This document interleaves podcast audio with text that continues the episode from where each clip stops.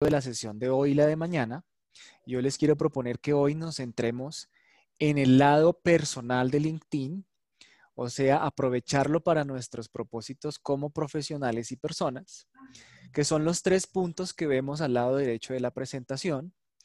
Hacer un recorrido por la historia rápida de LinkedIn, eh, crear el perfil All Star y, por supuesto, encontrar el trabajo que merecemos.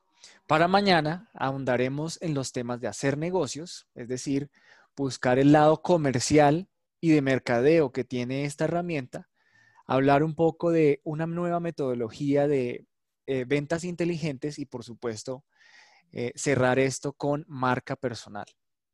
Entonces, eh, el, el día de hoy nos vamos a centrar en los tres primeros. Yo también les propongo que las preguntas pues las hagamos cuando cerremos uno de los temas. Eh, vamos a arrancar entonces con una, un pequeño, una pequeña introducción de qué es LinkedIn, empezando por la pronunciación. Entonces, esta es una red social eh, creada para contactos profesionales. Entonces, aquí no se busca hacer amigos, no se busca buscar, no se busca encontrar pareja, se busca hacer los dos, los tres temas con los que hicimos la, convocatoria. Crear marca personal, hacer negocios y encontrar empleo. ¿Cómo se pronuncia esta palabra? Esta palabra está compuesta de dos, de dos palabras en realidad. Linked y luego in. Esto es para que simplemente nos acostumbremos a pronunciarlo bien, porque pues es una palabra del inglés, no estamos obligados a conocerlo, pero ya que la vamos a empezar a usar de manera recurrente, hagámoslo bien. Son dos palabras que cuando en inglés se van a pronunciar de manera rápida, la última consonante de la primera palabra impulsa la primera vocal de la siguiente. Como va en participio pasado, link, y le agregué ed, ese ed después de una K se pronuncia como una T. Entonces digo linked. Y luego le pego el in, o sea, LinkedIn. Y si lo digo rápido, LinkedIn. Entonces, bueno, con eso vamos a empezar. Eh, por favor, si de todas formas tienen preguntas urgentes, pues las vamos haciendo en el momento. Si no, yo les pediría que cada vez que tengamos un tema lo redondeemos precisamente con esas preguntas y la retroalimentación. Vamos a empezar. LinkedIn es una herramienta, es una herramienta muy poderosa en el mundo y yo les quiero compartir a ustedes cuáles son las cifras de esta red hoy en día. Primero, al año 2020 esta red social ya tiene 766 millones de usuarios, pero todavía no es usada en todo su potencial y por eso hacemos esta charla. Apenas el 40% de todos esos 766 millones de usuarios la usan cada mes. O sea, en un salón con 10 personas, solo 4 la usaron en el mes. De aquí lo importante ya tener nosotros un perfil porque podemos todavía considerarnos pioneros. O sea, cuando hayan pasado cinco años y la gente empiece a usar eh, de manera más eh, consciente esta herramienta, nosotros que ya tenemos el perfil vamos a tener una ventaja porque precisamente es lo que vamos a ver hoy, nos van a encontrar más fácilmente. Bien, ¿cómo se ve esto en el mundo? El país que más usuarios tiene son, es Estados Unidos con 171 millones. Estados Unidos tiene una población de 328 millones, o sea, casi la mitad de la población está en LinkedIn. ¿Cuántos creen que tiene Colombia? Escríbanoslo ahí por el chat y lo vamos mirando y ahorita lo vamos a comprobar. India, 69 millones de habitantes. Ese es un país que tiene más de mil millones. ¿Qué pasa allí? No hay tanto profesionalismo en las carreras no sé. China, 51 millones de habitantes, también de más de 1.200 millones de habitantes. Esto ya es un tema político. Ellos allá copian todas las plataformas y crean su propia réplica para manejarlo. Gran Bretaña, eh, perdón, Brasil le sigue con 45 millones de habitantes, eh, casi 300 millones de habitantes que tiene Brasil, y Gran Bretaña con 29 millones de habitantes, de, de usuarios de cerca de 80 millones. Vamos a ir a ver cuántos tiene Colombia, pero tengan en cuenta esta cifra cada segundo en el mundo, las 700 millones de personas que están registradas aplican a un trabajo a partir de LinkedIn. Cada, cada segundo, 55 personas. O sea, dense cuenta que ya en el mundo esto es una herramienta muy poderosa para encontrar y conseguir empleo. Miren, esto es una nota que sale del diario La República, larepublica.co. Nuestro país aporta alrededor de 6 millones de usuarios. No es una cifra menor, pero sí insignificante si se compara con los más de 30 millones de usuarios que hay en Facebook y los más de 15 millones de usuarios que hay en Instagram. O sea, la gente en Colombia sí está en, en, las redes, pero está en estas redes informales, en estas redes sociales para entretenimiento. Por eso yo decía al principio, podamos considerarnos pioneros, porque les aseguro que esta red en menos de cinco años, o bueno, en, un horizonte de cinco años, va a ser muy relevante absolutamente para el, y sobre todo para el, contexto business to business. Bueno, redondeemos otras cifras solamente para tener ese contexto.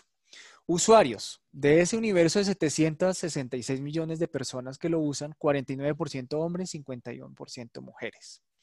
El 50% de los usuarios tienen estudios universitarios superiores, o sea, este es un enfoque profesional que no discrimina tampoco a los estudiantes porque precisamente es para conseguir empleos, primeras prácticas, segundos empleos y seguir creciendo en la carrera profesional para tener cargos senior. Por eso van a ver aquí otra cifra interesante.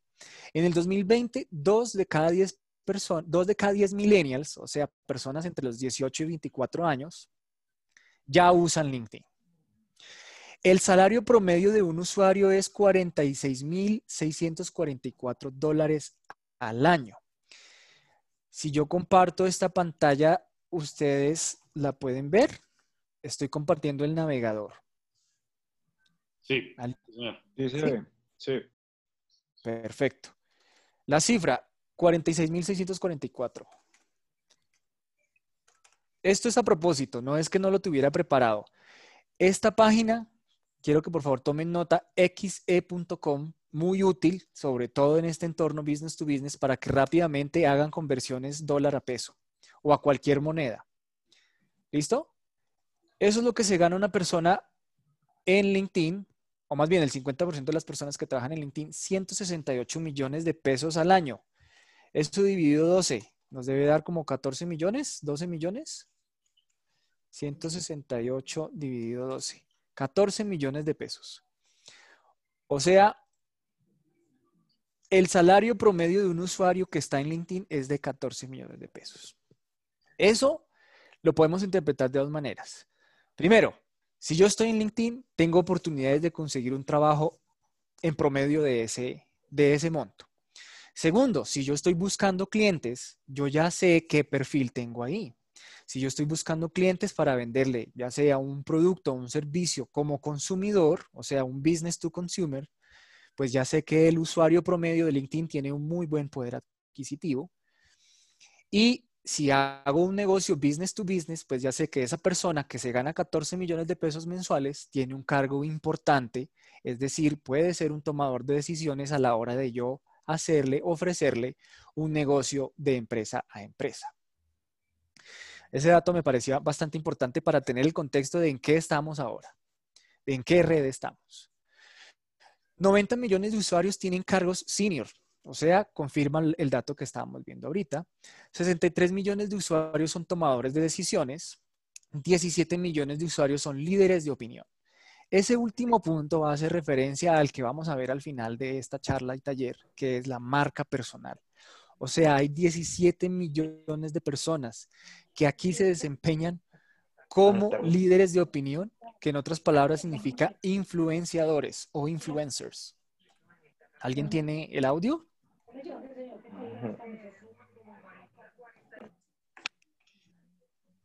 Ya.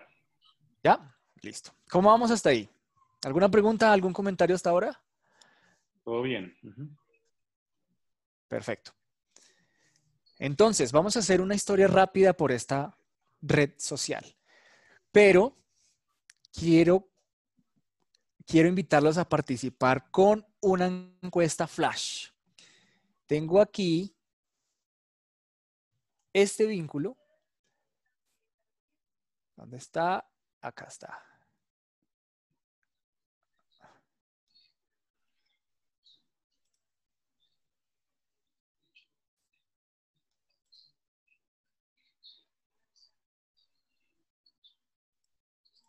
¿Dónde está?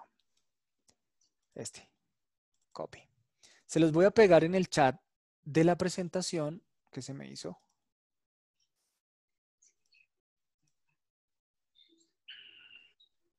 Y que se me hizo el chat. Allá. Ah, More chat. Entonces, por favor, hagan clic aquí y ayúdenme con esto para que hagamos esto más interactivo, más interesante. Eh, ¿Están viendo las preguntas? Por favor, para que todos hagan clic en, el vínculo. ¿Listo? Vamos a dar unos segundos. Voy a leerles las preguntas mientras tanto. Y por favor, apenas vean el vínculo, simplemente llénenlo. Esto no, no quedan sus datos personales, es totalmente anónimo y además se borra cuando terminemos el ejercicio. La primera pregunta es, ¿qué red social crees que surgió primero? ¿LinkedIn, Facebook, Instagram, TikTok o YouTube? La segunda pregunta, ¿hasta ahora para qué has usado LinkedIn? La tercera pregunta, ¿en qué rango de edad estás? 20 a 30 años, 30 a 40 años, 40 a 50 años o más de 50 años. Cuarta pregunta, ¿en qué red o portal has buscado antes empleo? Quinta pregunta, ¿en qué red o portal has buscado antes a clientes?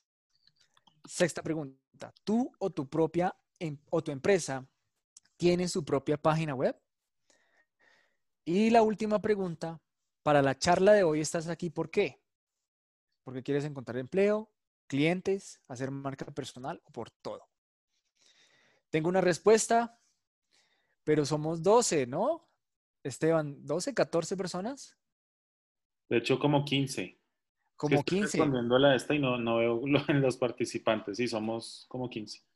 Van dos respuestas. Vamos a ir actualizando. Tres respuestas. Cuatro. Demos, si quieres, demos una esperita, pues como para que, porque siempre somos como 15 personas que alcancemos a terminar rápido la, la encuesta. Vale, ¿tú también la haces? Sí, aquí estoy haciéndola. Listo.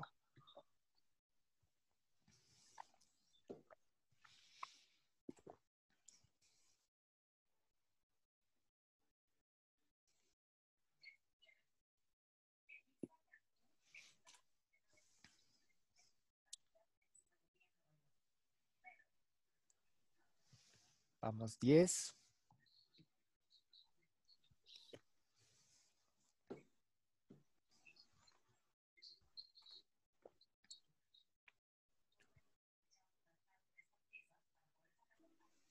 Nos quedamos en 10. 11.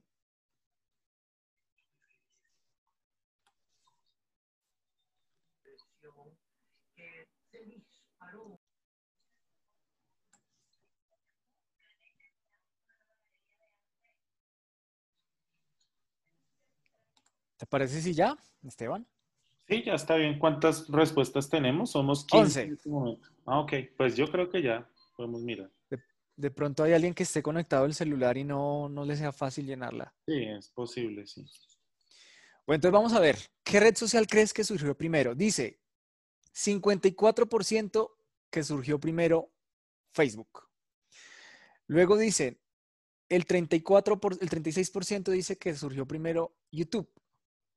Y luego dicen que surgió primero TikTok. O sea, LinkedIn es muy nueva según lo que responden en esta encuesta. Segunda pregunta. Hasta ahora, ¿para qué has usado LinkedIn? ¿Para una tarea de inglés? ¿Cómo así? ¿Buscar algún profesional que haga traducciones? De pronto, si la persona que lo escribió nos pueda compartir esa experiencia. Hola, hola, mucho gusto. Gracias por la invitación al, taller. Eh, sí, yo estaba en un curso de inglés y había que llenar un perfil para buscar convocatorias, pero fue a través de una tarea de inglés que se hizo. Solamente llené el perfil y ya. Ok. Bueno, entonces, gracias, eh, Andrés Felipe. Eh, ¿Qué se hizo? Buscador de empleo. Ya. Buscador de empleo, búsqueda de trabajo, no lo he usado eh, para ver empleos, pero no se ha podido, no me he podido postular a ninguno. Mm, ok, eso lo vamos a resolver hoy. Para encontrarme con compañeros de la universidad, información profesional, trabajo, poner información relacionada con mi área académica y laboral, para buscar trabajo, para buscar empleo. Yo quisiera preguntarle eh, a la persona que escribió por qué no la ha usado. Bueno, soy yo, soy yo. Hola, Armando. Sí, porque... Con cámara, Armando, por favor, con cámara, o si no, no. Ahí está la cámara. No, no, lo vemos, Armando, no lo vemos. No, pues no la he usado realmente porque no la he necesitado. No, no la he necesitado en el sentido de que, pues, mis relaciones eh, interpersonales han sido fundamentalmente presenciales, más que virtuales. Lo único virtual que yo manejo es el, la vanidad del, Face, pero de resto, eh, yo prefiero las relaciones interpersonales presenciales. Ahora pues tocará eh, meter ahí un valor agregado con la parte virtual, pero, pero hasta ahora no, no ha sido para mí indispensable. Muchas gracias Armando por compartir la experiencia. Y así es, así pasa en, en, tanta, en todos los contextos. Por eso vemos que la cifra en Colombia apenas van en 6 millones de 40, ¿de qué? De casi 49 millones de habitantes que somos. Porque es un tema que hasta ahora empieza a ser mandatorio. O sea, estamos encerrados en la casa, no nos podemos ver eh, eh, en cualquier momento con otra persona. Entonces, exacto. Es el momento de hacer uso de todas las herramientas y esta es la más poderosa de todas las redes sociales hoy para hacer negocios. Bueno, sigamos. ¿En qué rango de edad estás? Tenemos 54% de los invitados están hoy entre 30 y 40 años, 18% muy parejos para, eh, para dos personas por más de 50 años y dos personas entre 20 y 30 años y una persona entre 40 y 50. O sea, domina las personas que están entre 30 y 40 años, que según lo que veíamos ahorita, son personas que están ya en un, en una, en un momento avanzado de su carrera queriendo crecer. Luego, los otros rangos, eh, esto lo hacemos para contextualizarnos, ¿no? Es, eh, no vamos a sacar ninguna estadística determinante de aquí, pero sí es para saber las personas de 20 y 30 años que están acá, miren, esta herramienta va a ser muy poderosa para que sigan creciendo rápidamente en sus experiencias laborales. Los que estamos entre 30 y 40, esto ya es una herramienta muy poderosa para seguir creciendo la red de negocios y seguir creciendo nuestras empresas o los negocios que ya tengamos.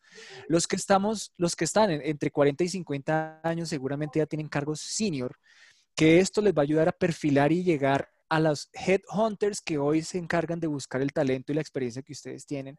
Y por supuesto, eso también aplica a las personas de 50 años, que además, según lo que veamos ahorita, seguramente son las personas de contacto, de poder en las empresas. O sea, los van a buscar, si ustedes están allí, los van a buscar para ofrecerle cosas que quizás hasta ahora no conozcan y que puedan ser también muy valiosas.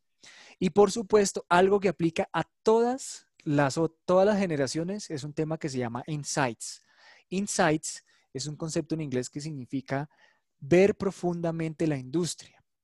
En LinkedIn no solamente se publican cositas de tipo red social, sino que también se publican información de industria muy importante que no sale en otros medios, porque precisamente los que los publican son los mismos profesionales. O sea, pueden imaginarse a un senior, un gerente senior de 50 años, que un día quiso escribir un artículo sobre un tema puntual, la experiencia que él tiene para escribirlo es muy valiosa y ese contenido es de valor.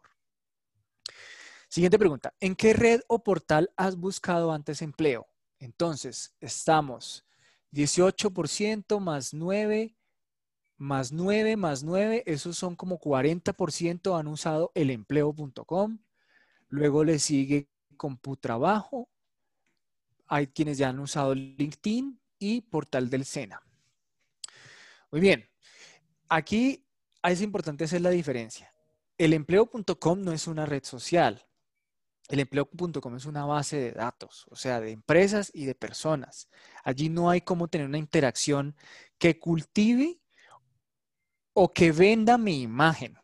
Por eso es tan importante LinkedIn, porque LinkedIn tiene lo, pues una herramienta muy similar al empleo.com en la medida que se listan empleos y los puedo encontrar y los puedo aplicar, pero además tengo la ventaja de ponerme a comunicar con el headhunter, algo que uno no tiene en el empleo. O sea, no hay manera de decirle al headhunter, oye, mira, apliqué a esta eh, solicitud para que me tengas en cuenta y aquí está mi perfil a tus órdenes. No, no hay ese canal. LinkedIn es el único que te permite aplicar a una oferta, hacerle seguimiento directamente y además contar con unas estadísticas que te dicen qué pasó con, ese, con esa oferta. Cinco, ¿en qué red o portal has buscado antes clientes? Entonces, contacto directo, Facebook, Facebook o WhatsApp, Instagram, LinkedIn. Hay dos personas que lo hicieron por LinkedIn. Por Google, claro, pues, pues digita uno directo la página de la empresa y listo por CompuTrabajo o por Facebook. Sexto, tú o tu empresa tienen su propia página web. 45% no, 54% sí. Esto también es importante porque LinkedIn le permite a uno tener una página web, tanto como persona como empresa. Eso es algo, pues que una empresa grande ya lo tiene, ya lo da por hecho, ya tiene su propia página web. Pero si es una empresa que es pequeña, mediana o es una persona que tiene un emprendimiento, pues LinkedIn le va a permitir crear gratis su página web. Y ya la vamos a ver. Y, séptimo, para la charla de hoy estás aquí por todo lo anterior. O sea, vamos a buscar empleo, vamos a buscar clientes y vamos a crecer marca personal. ¿Listos? Entonces, estamos conectados y vamos adelante. Una historia rápida. La primera pregunta decía, ¿cuál red social creen que se quedó primero? Eh, casi la mayoría dijo que Facebook, ¿cierto? Pues miren, la sorpresa que se llevan ustedes acá, LinkedIn es anterior a todas las demás. Entonces, publicamos acá. Eh, vamos a ver, voy a tratar de decirlas en orden a ver si me acuerdo. Eh, primero fue LinkedIn en 2003, en mayo de 2003 lo fundaron. Luego fue Facebook un año después. Luego fue YouTube otro año después. Luego fue Instagram ya en el 2010. Luego fue eh, TikTok en el 2016.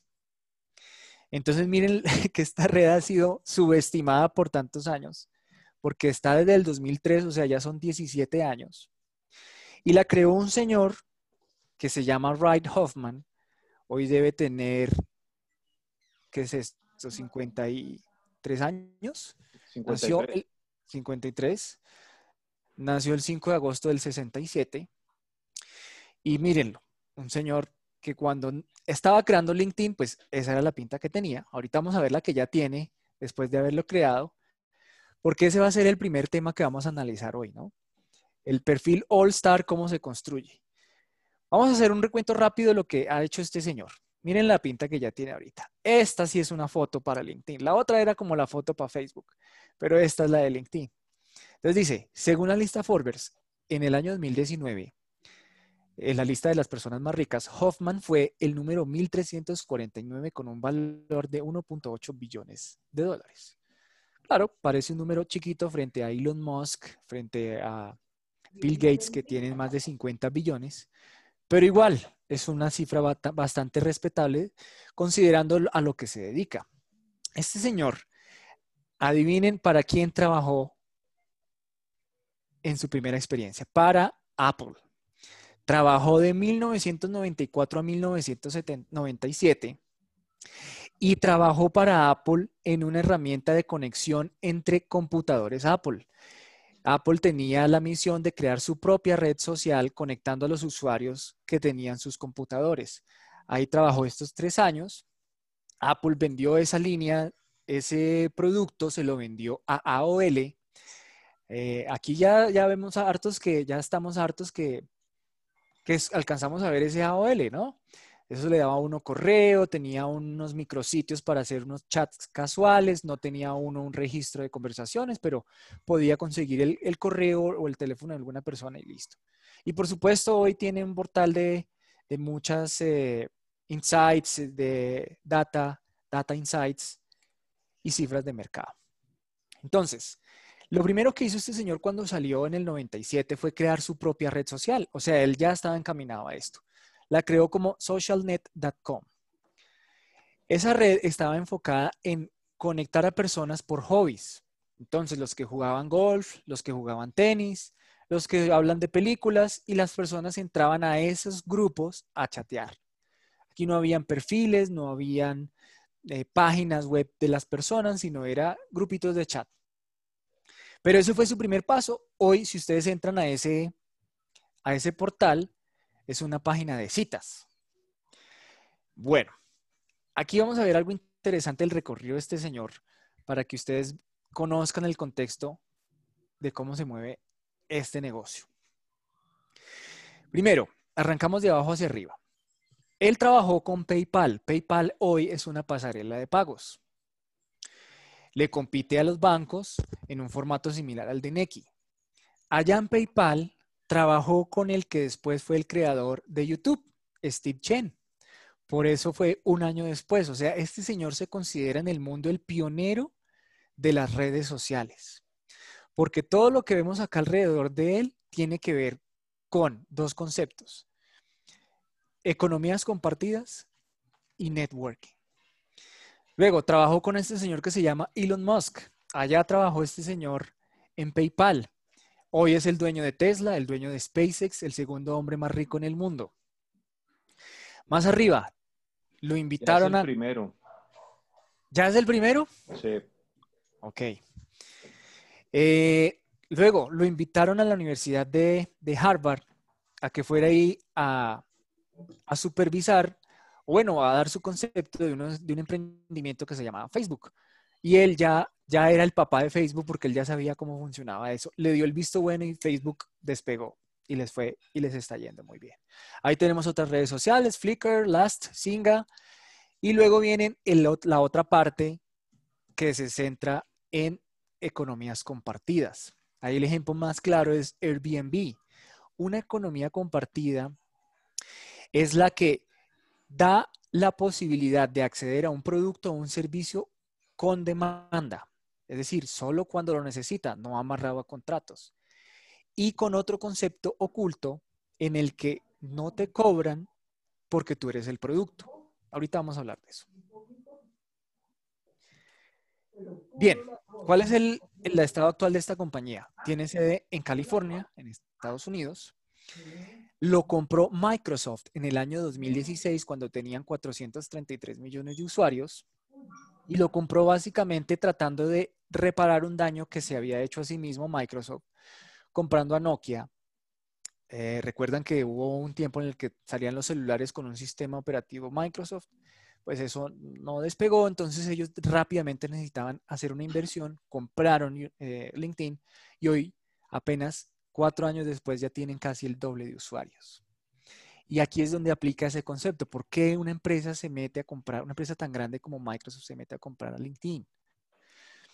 Porque cuando no te cobran nada por usar un producto es porque tú eres el producto. Eso es una ideología de los años 70 de la televisión. ¿Qué significa eso? Lo que creo que hay un micrófono prendido. que tratar de hacer una presentación que tuviera más estas Gracias. Entonces, cuando no te cobran nada es porque tú eres el producto.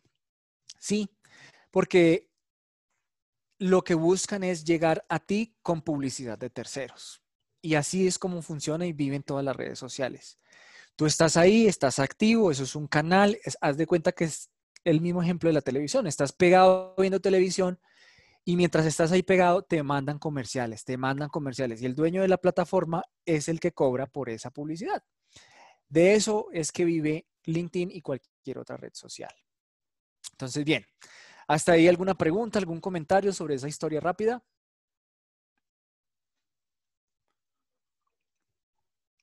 Todo bien. Listos. Entonces, vamos a la obra. Este es el, core de lo que venimos a hacer hoy. Vamos a crear un, perfil All Star. All Star es la categoría que te da LinkedIn cuando tú tienes el perfil completo y bien diligenciado.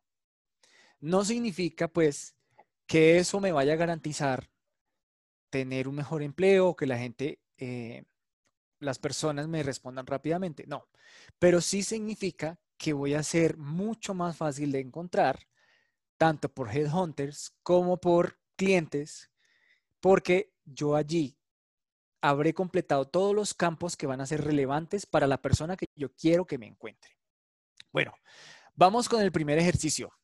Tu mejor imagen profesional. Quiero pedirles, por favor, ingresen a este vínculo que se llama snapper.com hyphen photo analyzer. Eh, voy a escribírselos en el chat, pero por favor, si ustedes pueden irlo escribiendo mientras tanto, ingresemos aquí.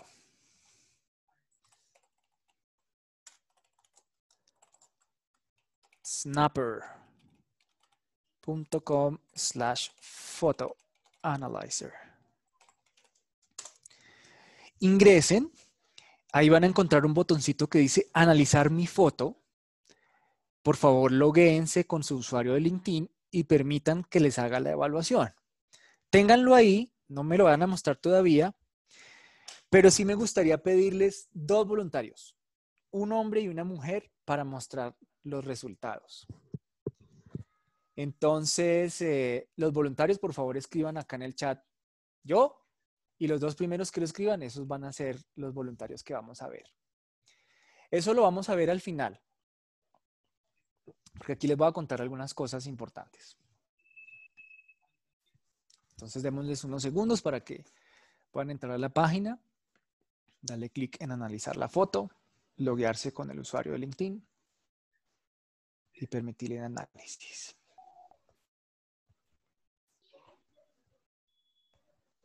¿Ya tenemos voluntarios?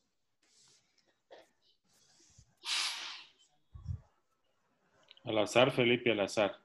¿Al azar? Prácticamente.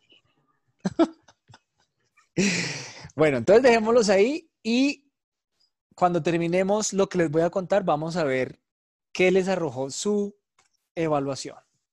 Entonces, tu mejor imagen profesional. Bueno, estas fotos parecen obvias, pero vamos a repasarlas porque hay algunas cosas que se pasan por alto. Tenemos una foto a la izquierda de un hombre y una foto a la derecha de la mujer. Con esto lo que quiero darles, lo que quiero compartirles son las siguientes ideas. En una red profesional, yo no puedo permitirme el lujo que me pasen por alto por una mala foto, por una foto que tenga cosas que distraigan la atención. Si yo soy un médico, pues ojalá la foto demuestre que soy el médico. Si yo soy un contador, un financiero, un ingeniero, tengo que tener fotos que demuestren eso. Por eso no puedo publicar la foto en, esa ideología de, es que yo soy un tipo sencillo, yo soy un tipo relajado, entonces me tomo la foto en camiseta y haciendo chistes. No, parece obvio, pero hay que repasarlo. Y la foto de la derecha, con eso lo que quiero decirles es que tampoco retoquen fotos. O sea, no sirve una foto que se hayan tomado en el parque, así hayan tenido la mejor sonrisa ese día, no hayan tenido ojeras. Esa foto no sirve. Tómense una foto especial para su perfil de LinkedIn. Es como cuando le piden a uno la foto del pasaporte. Uno va a un lugar profesional para que le tomen esa foto. Hagan ese ejercicio y no las retoquen. O sea, no se pongan a cortarles las cosas alrededor, eh, no se pongan a borrarse barritos o cositas, no, espérense el día en el que están bien, prepárense para esa foto, tómensela y esa es la que vamos a subir a LinkedIn. Ahora, si tengo varias fotos del entorno de, de trabajo en el que yo estoy, pues mejor, escojo una de esas, pero no las retoquen, eso se nota. Bien, ese ejercicio que les pedí ahorita lo hicimos con varias personas, acá les voy a mostrar cuatro ejemplos, en los que arrancamos con el puntaje del de 58 sobre 100. Ese es el puntaje que yo tenía con una foto ya de, de hace dos años. Y es el mínimo con el que uno debe arrancar en LinkedIn. O sea,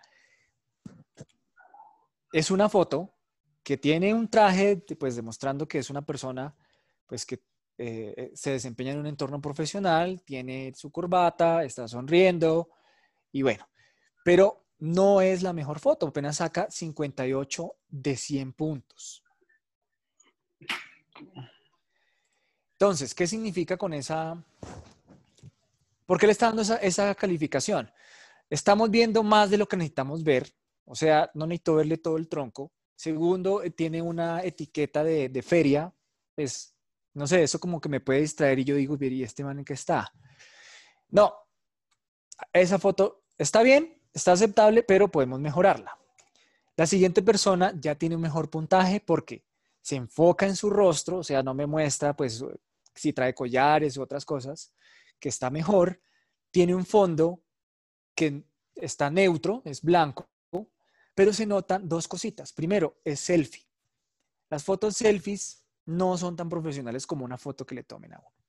Y segundo, pues está cortado, está muy cerca. Sea, viene el zoom, pero le está cortando el cabello. Entonces, por eso mejora frente al anterior, pero le falta mejorar.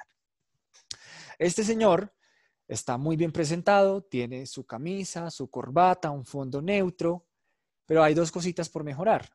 ¿Por qué no sonríe? A la gente le gusta ver gente amable. Una sonrisa te sube ese puntaje.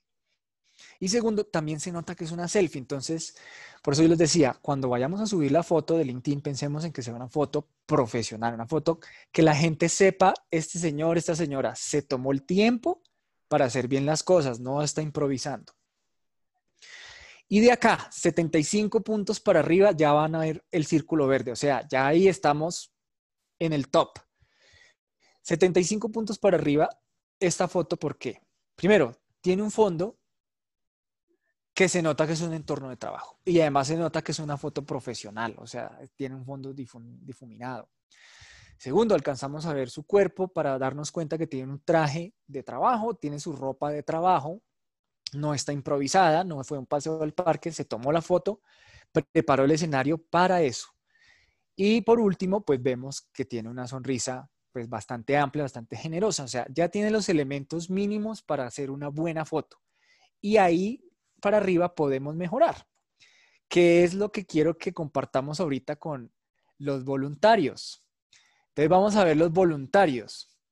Dice Andrés Felipe, se ah, no, hay más, hay más, hay más arriba. Desde Manuel. desde Manuel. Dice Manuel, 56 sobre 100. No es feo, pero eh, da la primera impresión que tampoco es la mejor foto. Y hay varias cosas para hacer de aquí en adelante. Luego dice, Felipe, Andrés Felipe, no es una foto fea, pero dado que es la primera impresión de las personas, tampoco es la mejor. De todas formas, tiene 71, o sea, ya, ya casi entra el, grupo de los verdes. Y hay acciones por tomar. Dice Daniel, cambié mi foto y me subió mi puntaje. Eh, ¿Cuánto te subió, Daniel? ¿Y cuánto tenías antes?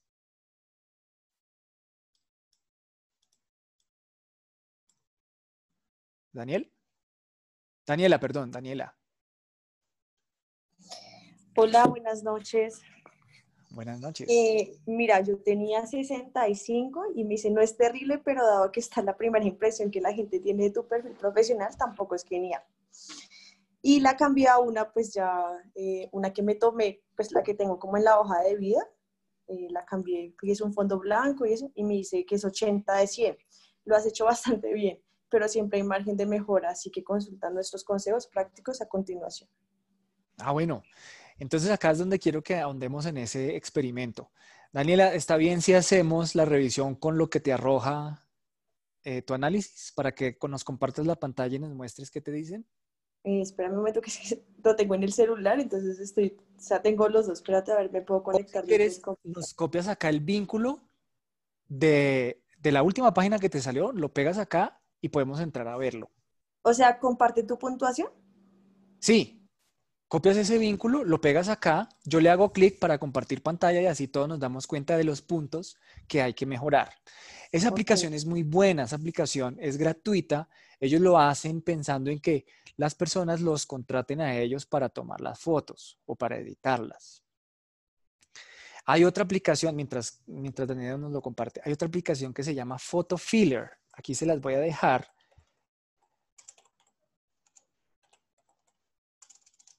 Filler, que también te puntúa la foto del perfil, pero se demora, se demora ocho días. porque es por votación, o sea, ponen tu foto a circular en una base de datos donde otras personas que quieren hacer el mismo experimento votan. Entonces, por eso no usé esa, porque es, muy rápido. Y la, la que hicimos, Snapper, pues usa inteligencia artificial para hablar de esos temas, sonrisa, fondo, zoom. Listo, entonces ya Daniela nos lo compartió. Gracias, Daniela. Nos faltaría un hombre para que por favor haya un voluntario. Entonces, dice, esta es, esta es mi foto. Esta es como mi foto le fue. Entonces, dice, lo mejor que tienes es la sonrisa y la mandíbula. Y lo que necesita mejorarse es la nitidez. O sea, puede que la foto haya estado un poquito en movimiento y se ve un poquito borroso, o no que la foto... está- no se está compartiendo, Felipe. Ah, caray. A ver. ¿Ahora sí? Sí, ahora sí. Listo. Entonces, lo primero es que la foto ya está en el top, porque tiene 80 de 100. Lo primero que tiene bien, la sonrisa y la mandíbula. O sea, ¿a qué hace referencia esto? A que uno, o la, la mejor foto es cuando no se lo toman ni de muy arriba ni de muy abajo y por eso se ve bien marcada la línea de la mandíbula. Pero ¿qué necesita por mejorar? Necesita mejorar la nitidez, lo que quiere decir que seguramente la foto o era muy grande y tú recortaste ese pedacito donde estás y por eso se alcanza a ver un poquito pixelada.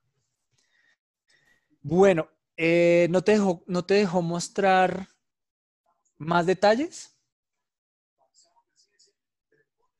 No, solo me sale eso, no hay nada más. Ok. Bueno, entonces yo tengo acá el análisis que hice. ¿Están viendo otra vez eh, la presentación de, Snap, de Snapper, la mía? Sí. Sí. Eso. Entonces, esa aplicación, de pronto es porque la ves desde el celular. En el computador te deja ver muchas más cosas, que te las voy a mostrar. Entonces, te dice primero, vamos a enfocarnos en la cara. Este punto es muy importante, por favor. Presten mucha atención porque es la primera impresión vende mucho.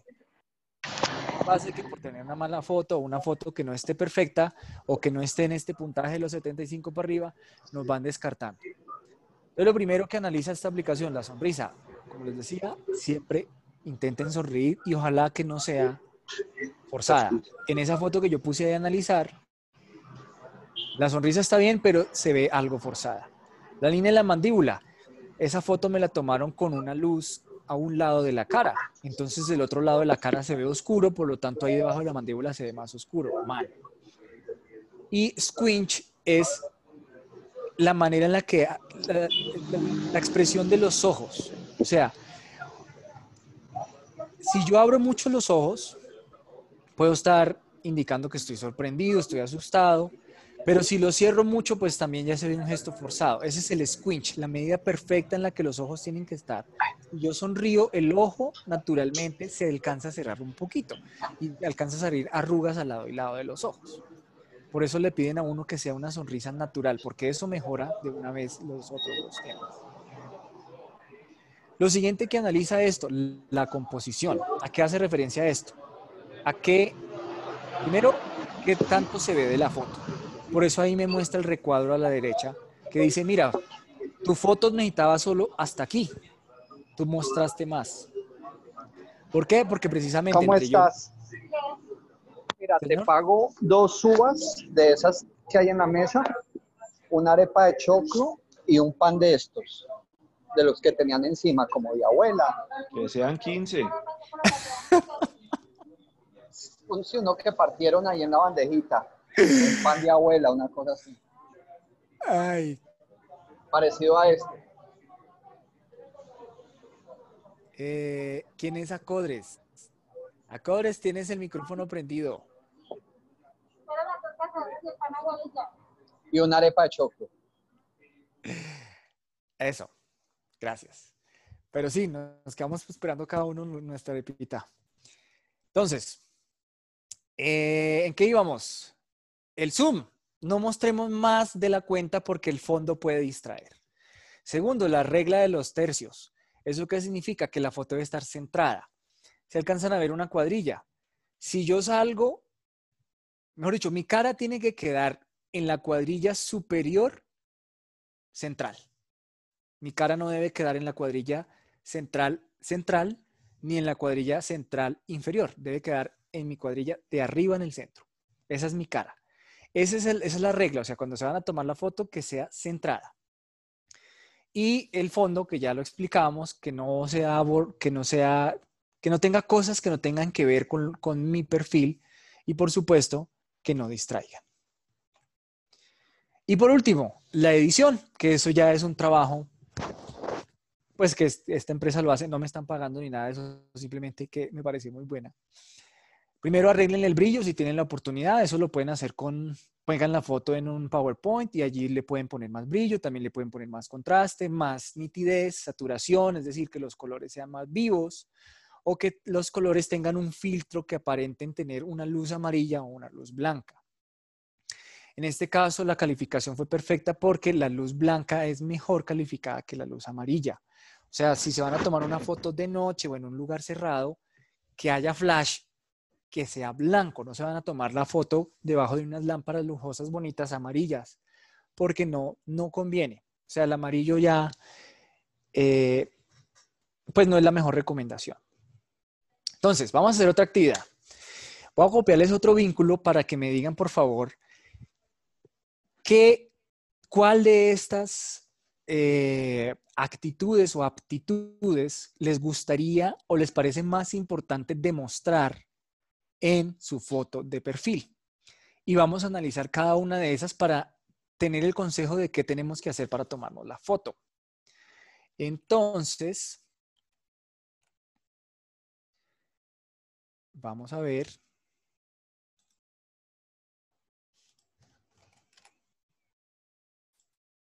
Ah, no, perdón, nos falta el hombre, nos falta el hombre por revisar la, el perfil, ¿no? ¿Quién dijo yo?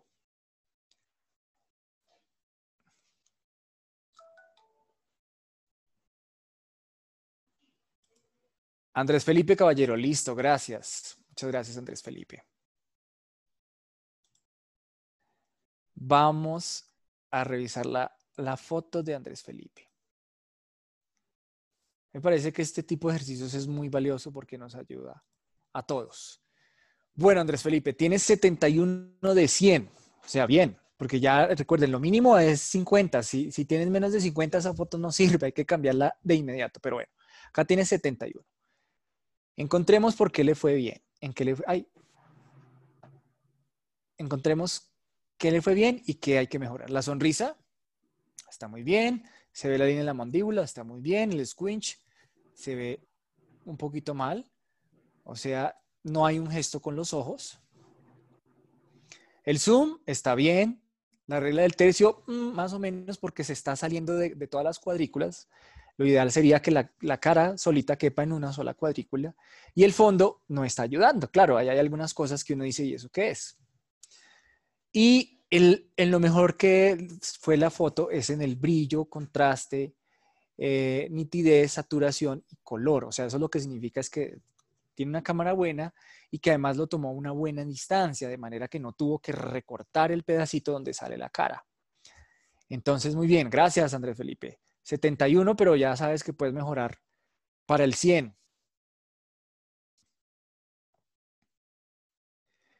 Listo, sigamos con la encuesta. Entonces, ¿cuál es la característica más importante para ustedes? Por favor, hagan clic en el vínculo que acabo de pegar en el chat y esperemos un minuto para las respuestas.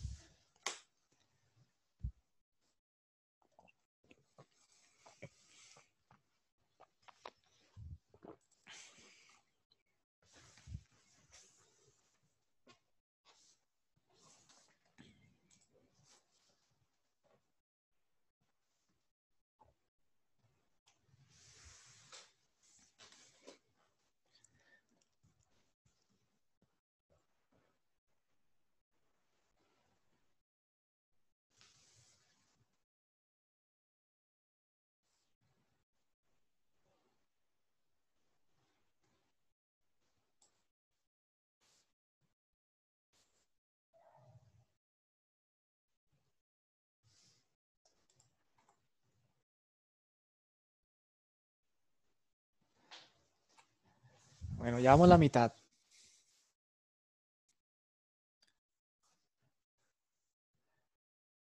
Bueno, y, y Esteban que nos dijo que teníamos que prender la foto, eh, la cámara la apagó.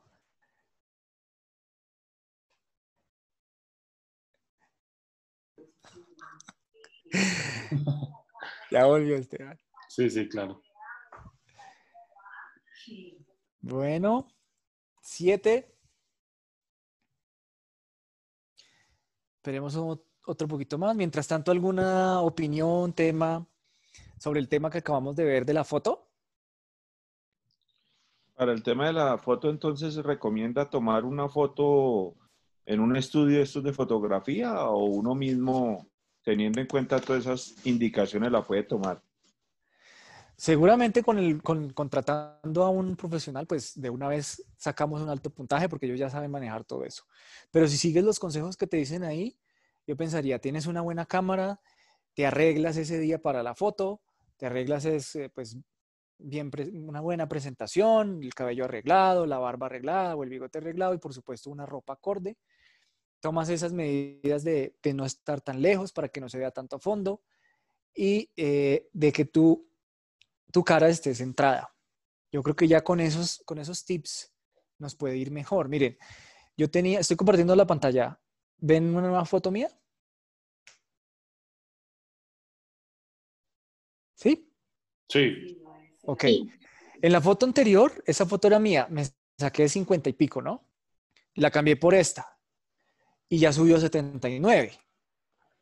Entonces, pues ahí está, está mejor centrada que la otra, no tiene tanto zoom, o sea, se enfoca es en el rostro y se me alcanza a dejar ver parte de su, de su pecho.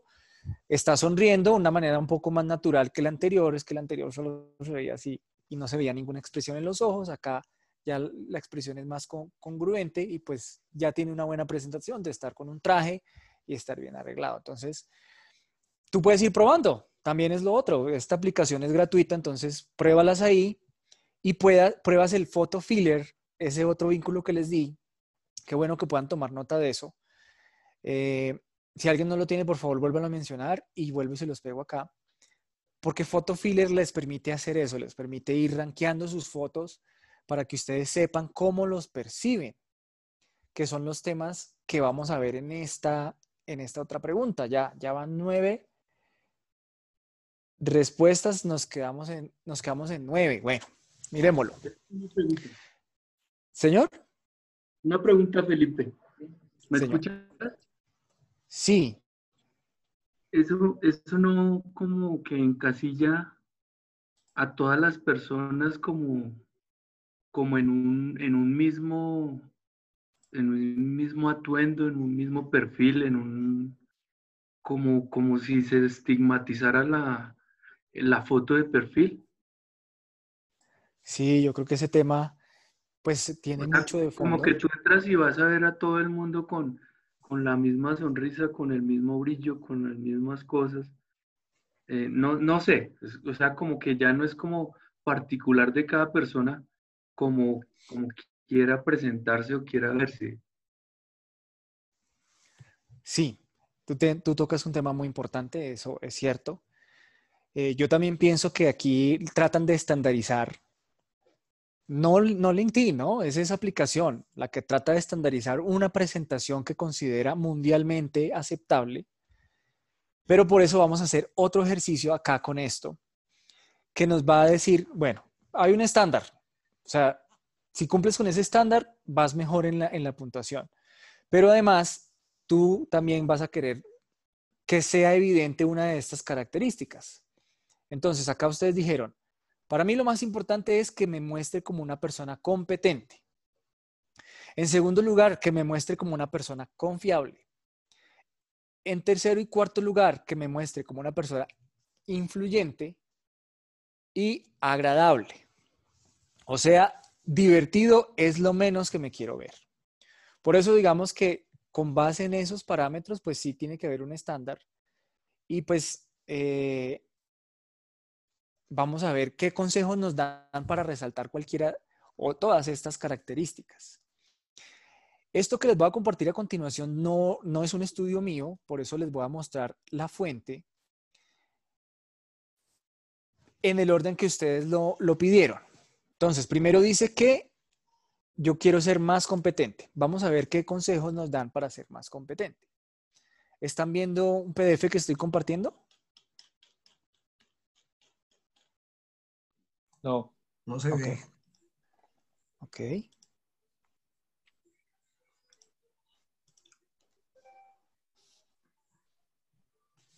¿Ahora sí? Ah, Ahora sí. Ahora sí. Listo. Entonces, este artículo es un artículo de una agencia internacional que se dedica a hacer consultorías eh, de imagen de mercadeo. Entonces, ellos sacan acá unos consejos. Y lo primero que dice es, para lucir más competente, lo primero que debo evitar es lucir gracioso. O sea, no hagamos gestos, no hagamos muecas, gestos que nos definan. Es mejor obviarlos para lucir más competente. Entonces, miren la calificación que da. Tiene casi la misma ropa, pero a la izquierda está haciendo gestos y a la derecha tiene una posición neutral. Eso ayuda a subir mi imagen como una persona competente. Segundo tip, haga contacto con los ojos. O sea, hay, chéveres, hay fotos muy chéveres en las que uno sale así de perfil, mirando al horizonte, y chévere, pero si quiero lucir más competente, miro a la cámara y sonrío. Tercer tip, parece derecho. Claro, si yo estoy recostado, inclinado, me quita la imagen de competente, debo estar en una posición totalmente erguido, de pie y también mirando la cámara sin ninguna postura adicional, torciendo el cuello, como se ve en la foto de la izquierda.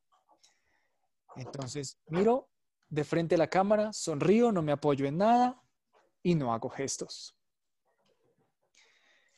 Y dice, evita usar, evita que se vea como una selfie. Por eso le dicen a uno, prepare bien el escenario. O si está solo, pues un trípode, pero si tiene a alguien que lo acompañe, mucho mejor. Y por último, para lucir competente, pues muestre el atuendo del, del aspecto que quiere lucir. Si yo muestro el aspecto de, de la izquierda, pues a mí qué me da a entender, es una persona que está de turismo quizá, está compartiendo una experiencia chévere, pero no es lo que yo busco, yo busco, eh, yo soy un headhunter, yo busco una persona que, que ya trabaje desde casa, que sepa lo que es usar eh, sistemas en la nube, entonces esa, que sea competente en, en, el mundo de hoy, entonces este señor se toma una foto en su escritorio, sin hacer gestos, sonriendo, pero mostrando a qué se dedica. Es competente. Bueno. El segundo punto que, que, que, que consideraron el más relevante fue ser confiable, ¿cierto? Entonces vamos a ver qué consejos tenemos para ser confiable. ¿Quién, quién puso esa o quiénes pusieron esa, por favor, y por qué?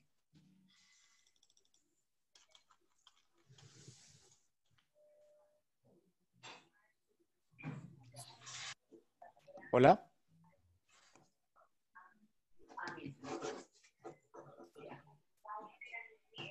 Hola. No, no confían. ¿Quién la puso?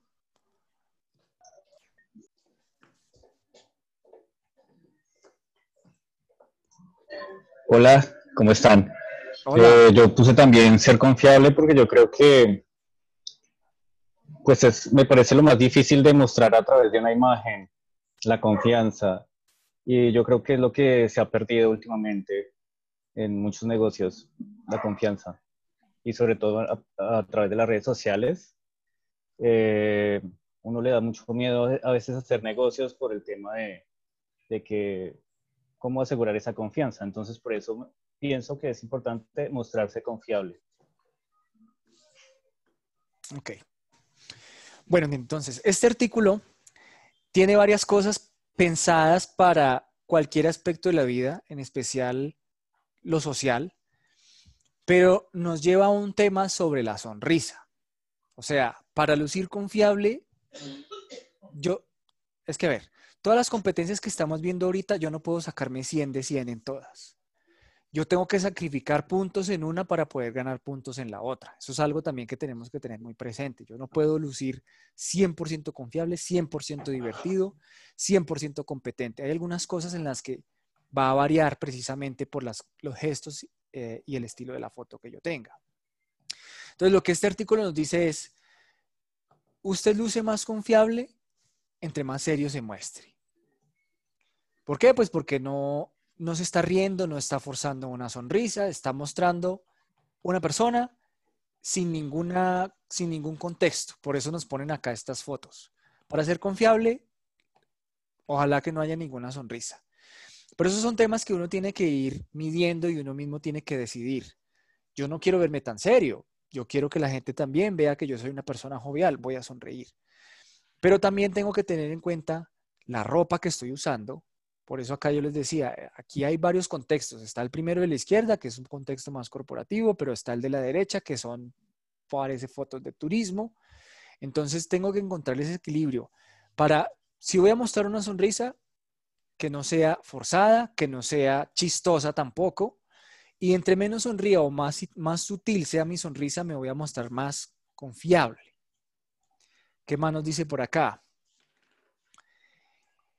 Ajá, hombres, eviten usar camisetas, eviten tomarse fotos en el cuarto y eviten que las fotos estén borrosas o estén eh, cargadas de, de ruido en la foto. Para hombres y para mujeres. Eh, ah, bueno, pues claro, eh, evite estar mirando a otra persona, evite tener algunos gestos sexuales o sensuales, evite sonreír, o más bien, cuando sonría, por favor, dése cuenta que se vean los dos lados de la boca, no voy a sonreír de un solo lado. Por eso el primer consejo es foto de frente. Y no voy a mostrar, por ejemplo, por, por supuesto, cosas de la casa, no va a mostrar gatos, no va a mostrar nada de su vida personal. Ese es el resumen de esa característica. La siguiente es... Eh, profesor, eh, profesor, una acotación al respecto. Señor. Eh, pues estoy muy de acuerdo con el profesor cuando habla de, del manejo discreto de la sonrisa. yo cuando me fui a estudiar a Europa, fui a estudiar a Europa, el primer encuentro que tuve así fuerte, pues nosotros en América Latina pues sonreímos mucho, porque este es un continente huérfano. Acá llegaron los españoles, hicieron lo que hicieron con las indias y salimos nosotros. Entonces eso me hace acordar mucho de los orfanatos. Yo visitaba con mucha frecuencia por solidaridad eh, la granja del padre Nicolor y cuando llegábamos allí a llevar los mercados y los y vestuario a los niños, sonreían, porque es que quien sonríe es el huérfano. Entonces, cuando llegué a Europa, yo sonreía mucho y me decía uno de los profesores, ¿usted de qué se ríe? ¿Por qué sonríe? ¿Qué? Porque es que el europeo después de la Segunda Guerra Mundial desconfiaba y aún desconfía de la persona que sonríe, porque dice, ¿este qué trae? ¿Qué se trae este señor acá? Entonces, eh, yo conocí, por ejemplo, la persona más simpática que yo he conocido en mi vida, un escocés y jamás lo vi sonreír. O sea, la simpatía eh, es, es, es, ese es un, es un paradigma que, que, nosotros debemos manejar con, con mucha discreción.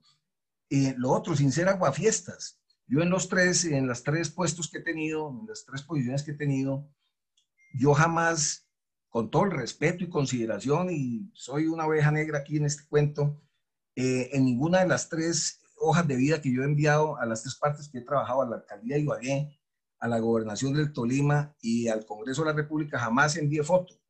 Porque, ¿qué hacía yo con la hoja de vida? La hoja de vida lo que, más que una información para quien lo va a es, la hoja de vida es una forma de provocar la entrevista.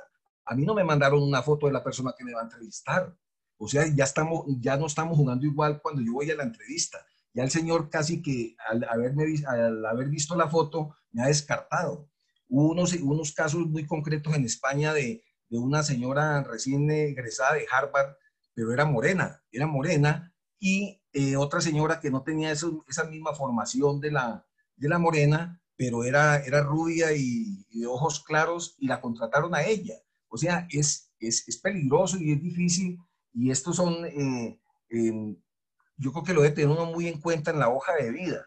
La única vez que envié una hoja, en una hoja de vida una foto fue para trabajar ya en, en, en una compañía teatral allá en Barcelona, en la compañía Dregual de, de Ricardo Salvat. Yo envié una foto en blanco y negro.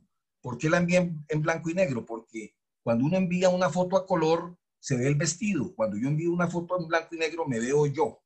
Y, y era una, una foto supremamente seria y me contrataron. Trabajé como actor en, allá en Barcelona, en el, en el, en, en el teatro, en el grupo de Adria Wald del señor Ricardo Salvat. O sea, eh, hoy en día, pues las nuevas generaciones manejamos eh, o tratan de manejar eh, es todo este colorido, todo este mensaje, pero es que a uno no lo están contratando por una foto, sino es por lo que sabe. Yo creo que si, si Albert Einstein hubiera mandado una hoja de vida con la foto de él, nadie lo hubiera contratado y fue el que transformó, eh, pasó el, transformó la, el mundo actual, lo pasó del feudalismo a la modernidad y, a, y, al, y al, progreso, al progreso intenso. Esa es como una inquietud que yo tengo al respecto, profesor. Pues muchas gracias y honor que me haces, Armando, al decirme profesor, porque creo que tú eres más maestro que yo. No, no, no, Pero muy interesante lo que cuentas. Y ese primer punto que mencionaste, pues eh, hablemos un momentico. Sí, hay otras culturas que creen que con sonreír uno está coqueteando o se está burlando. Entonces, ese artículo lo que nos resume es eso. La sonrisa hay que, hay que saber manejarla. No puedo sonreír tanto sin sacrificar mi apariencia de una persona competente. Porque si yo me río de todo, pues ¿qué competencias tengo? Entonces, qué bueno tener ese punto medio de saber manejar la sonrisa. Y lógicamente, saber en qué momento yo tengo que sonreír. O sea, si yo soy un, un junior, está bien. Si yo tengo 20 años y estoy sonriendo en la foto y sonrío muy alegremente, está bien. Digamos, se, puede perdonar. Pero un senior, un gerente, que salga sonriendo así como si estuvieran, le estuvieran haciendo cosquillas, pues uno dice, pues, eh, no, no sé, no sé, ya empieza a generar suspicacia. Entonces, sí, que bien. Y el segundo punto de, poner la foto, sí, ya, ya, es, eh, ya es evidente que estas redes sociales, pues, lo tienen como requisito. Hay que tener la foto y, y si tú no la tienes, si tienes ese espacio en blanco, te pasan por alto. Entonces, sí es, ya es imperativo usar la foto, pero con esos tips que estamos viendo ahorita y con lo que Armando nos explicó, cuidado con el manejo de la sonrisa. Bueno, ¿qué otros temas estábamos viendo acá? Influenciador creo que es el tercer lugar. Y luego, por último, agradable. Entonces, veamos qué nos dice aquí para ser influenciador. Estoy compartiendo el PDF, ¿lo ven? Ahora sí. ¿Ahora sí? Ya se ve, sí. Listo. Primero, para lucir influenciador, tengo que tener una pose de poder. Ahora, estas cosas, eh, no todas las voy a poder utilizar porque primero, el consejo que nos da Valentín es enfóquese en su cara. Si yo opto por no enfocarme en la cara, sino también en mi cuerpo, entonces ahí yo ya sé que de manera consciente que estoy apelando a que la persona haga clic en mi foto, porque es que ahí hay dos etapas en las que lo ven a uno. Cuando generan una búsqueda sencilla que salen 10 personas en la misma página web, la foto se ve así de chiquitica. Entonces, si yo estoy jugando a que salga mi cuerpo, es porque yo estoy contando con que entren a ver mi foto. Pero si no, entonces en esa foto, en esa lista de 10 personas donde mi foto sale así de chiquitica, no me van a ver la cara. Entonces, ojo con eso. Si cuento con que la persona va a ver mi foto, entonces vámonos con una pose de poder. O sea, yo tengo que estar frente a la cámara. La pose de poder, ¿qué significa? Que yo estoy exponiendo eh, mi frente, porque no tengo miedo, porque estoy dispuesto a lo que venga. Esas son las, las poses de poder, con eh, las manos abiertas y con el pecho descubierto. ¿Qué más nos dice acá? Por supuesto, no estar recostado, no estar haciendo gestos con el cuerpo y mucho menos acurrucarse o hacerse chiquito y ojalá pues no jorobándose porque eso no, no es un símbolo de poder. Use chaqueta, sí. lastimosamente, o bueno, o afortunadamente para los que les guste esa moda, pues ahorita estamos en la casa, no hay necesidad de usarlo, pero para la foto hagamos el esfuerzo. Esto nos dice, si usted quiere lucir más influyente, vístase bien, póngase una chaqueta encima. Y por supuesto que le haga juego. Segundo, o más bien, siguiente, la foto debe estar ligeramente tomada desde abajo. Si yo lo tomo ligeramente desde abajo, estoy dando una, una sensación de superioridad en la medida que las personas tienen que mirarme hacia arriba. Entonces ya eso genera una sensación de, de poder porque esa persona está un poquito más arriba. Pero no lo haga tan evidente, por eso debe ser sutil. Luego nos dice, tenga su mejor perfil profesional. Entonces acá la, evidencia, la, la, diferencia es bastante evidente. En la primera, pues es una foto casual, un día cualquiera en la casa, cabello suelto, con la ropa más cómoda. En la siguiente, se la tomó de manera profesional, porque se prepara para eso. Sabe que es una foto por la cual la van a medir, por la cual si la ven en un listado de 10 personas, esa, nomás la foto puede ser la razón por la que te hagan clic para verte o no. ¿Qué más nos dice? Bueno, eso. Entonces, bien, eh, vamos a dejar hasta ahí ese tema de los consejos. ¿Tiene alguna otra pregunta o comentario o pasamos al siguiente punto de crear el perfil? ¿Alguien? eso tenía una inquietud, otra inquietud. Qué pena molestarlos tanto. Señor. Tranquilo, eh, Armando, no, no es molestia. Bueno, eh, en la parte, yo fui una de las personas que incluyó la parte de influenciador, influenciador. Y, y, tengo una grata experiencia cuando, para mí, el hombre más poderoso a nivel económico en este momento del mundo, que es el presidente de la China, yo tuve el honor de recibirlo en el Congreso de la República como asesor de protocolo en la oficina del presidente. ¿Jinping?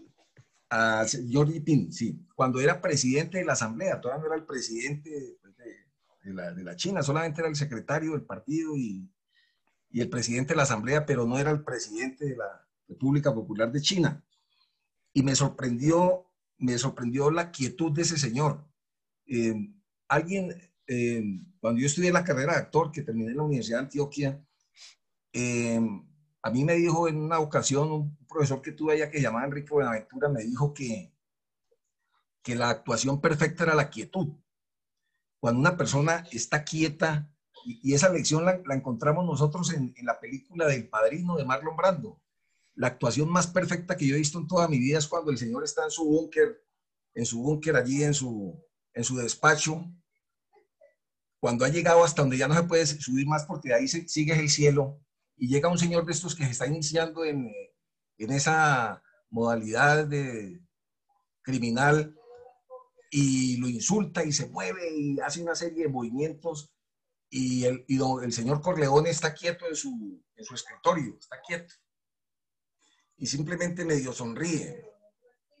Y cuando el señor sale después de manotear, el, el que lo ha tratado mal al, al señor Corleone, al padrino, simplemente el señor Corleone voltea a mirar a la persona que está detrás de él y le dice, mátenlo.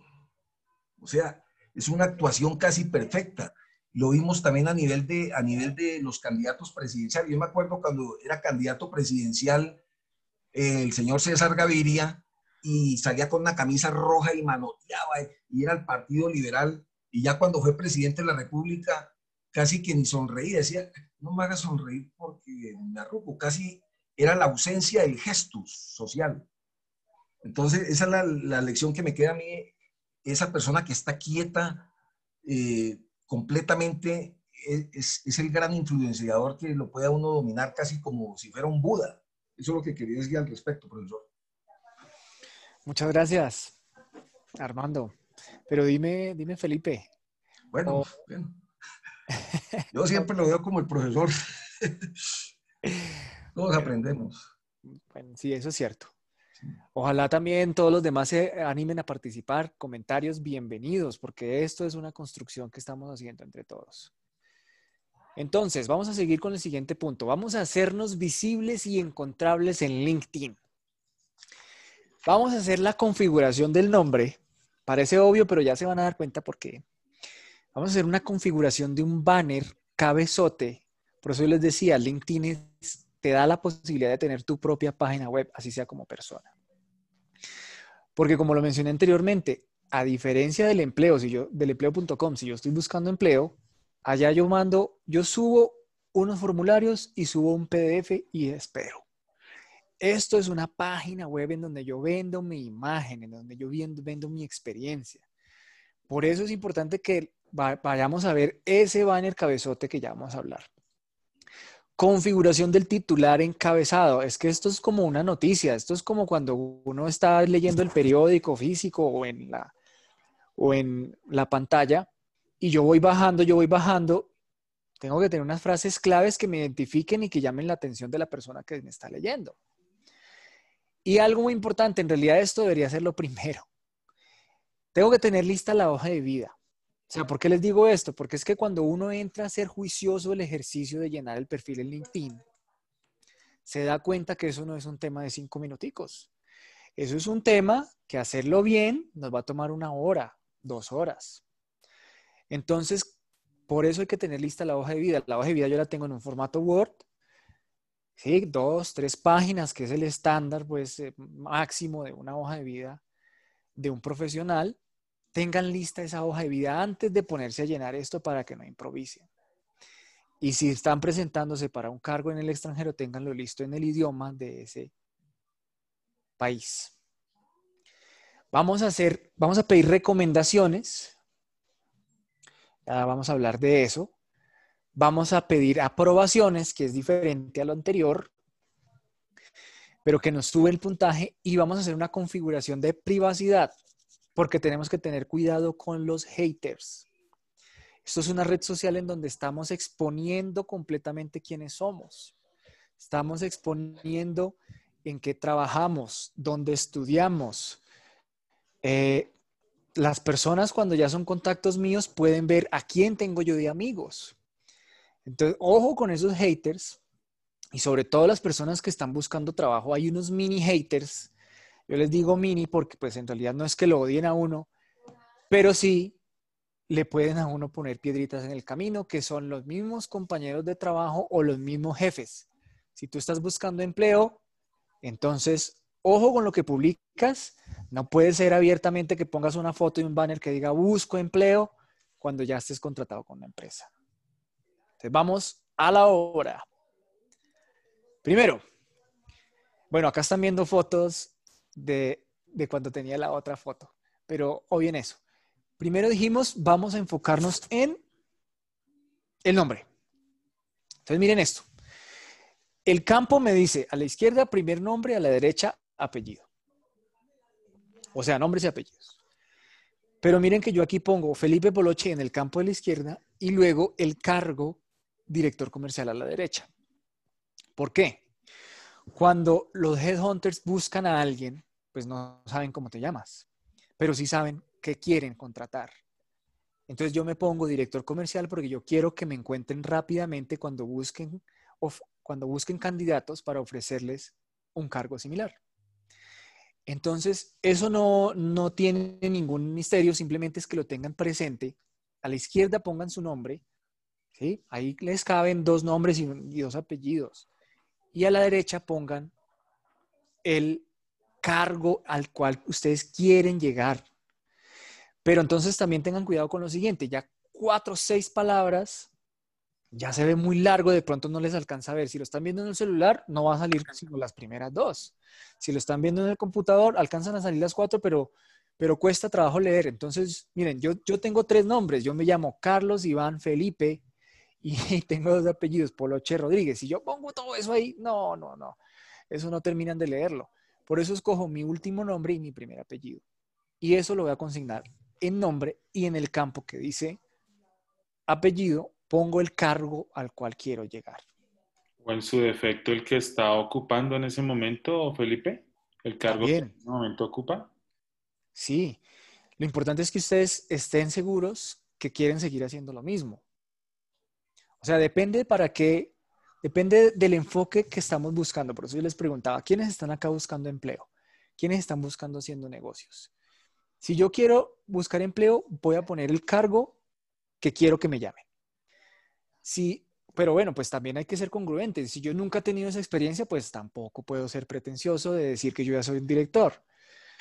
Pero si yo simplemente estoy enfocado en hacer red de negocios para la empresa a la que yo eh, me, que me contrató, pues claro, lo que tú dices, Esteban, es lo más lógico, lo más acertado. Ponga el cargo actual. Luego, viene aquí ese título encabezado que les decía ahorita.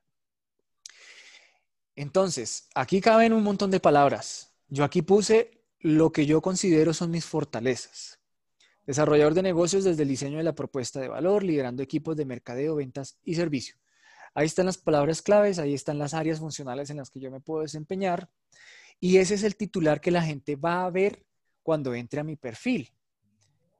Entonces, ¿alguno de ustedes eh, en este momento puede compartirnos lo que tiene de headline, por favor? O si no lo tienen, decirnos aquí en el chat, no tengo. Damos unos segundos, mientras tanto les voy a compartir mi página de LinkedIn.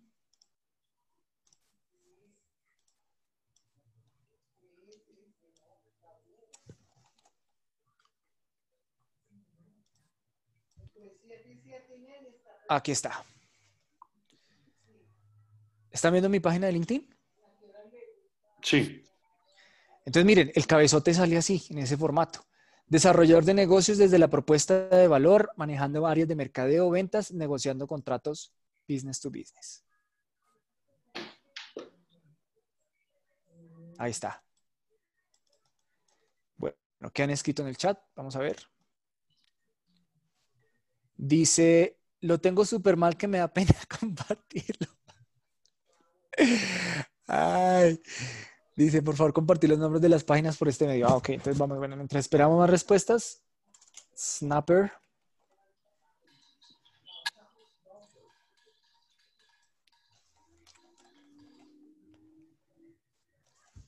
Y Photo Filler.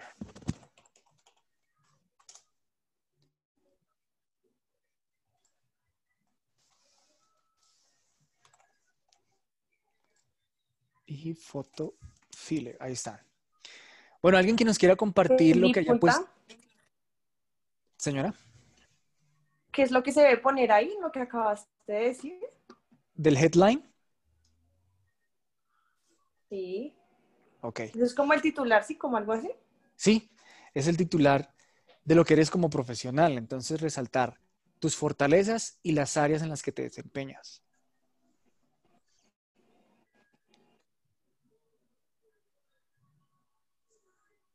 ¿Alguien ya nos compartió algo? Un voluntario, como dijo Esteban Alazar. Eh, Ángela Ruiz, ¿quieres contarnos qué tienes de headline?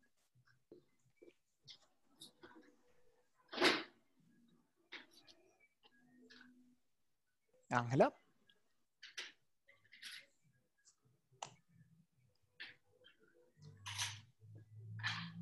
Ángela.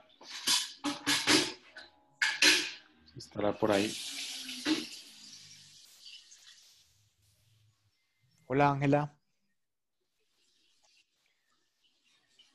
¿Tienes el audio apagado en caso que no, que estés hablando? Bueno, mientras tanto, em, Juan José, ¿quieres contarnos qué tienes de headline?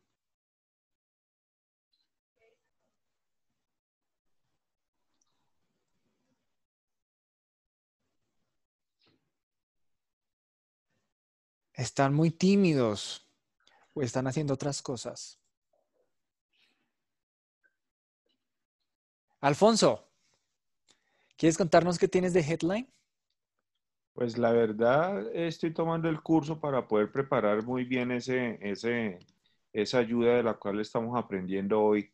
Así pues que no tengo así como nada preparado para, para compartirles.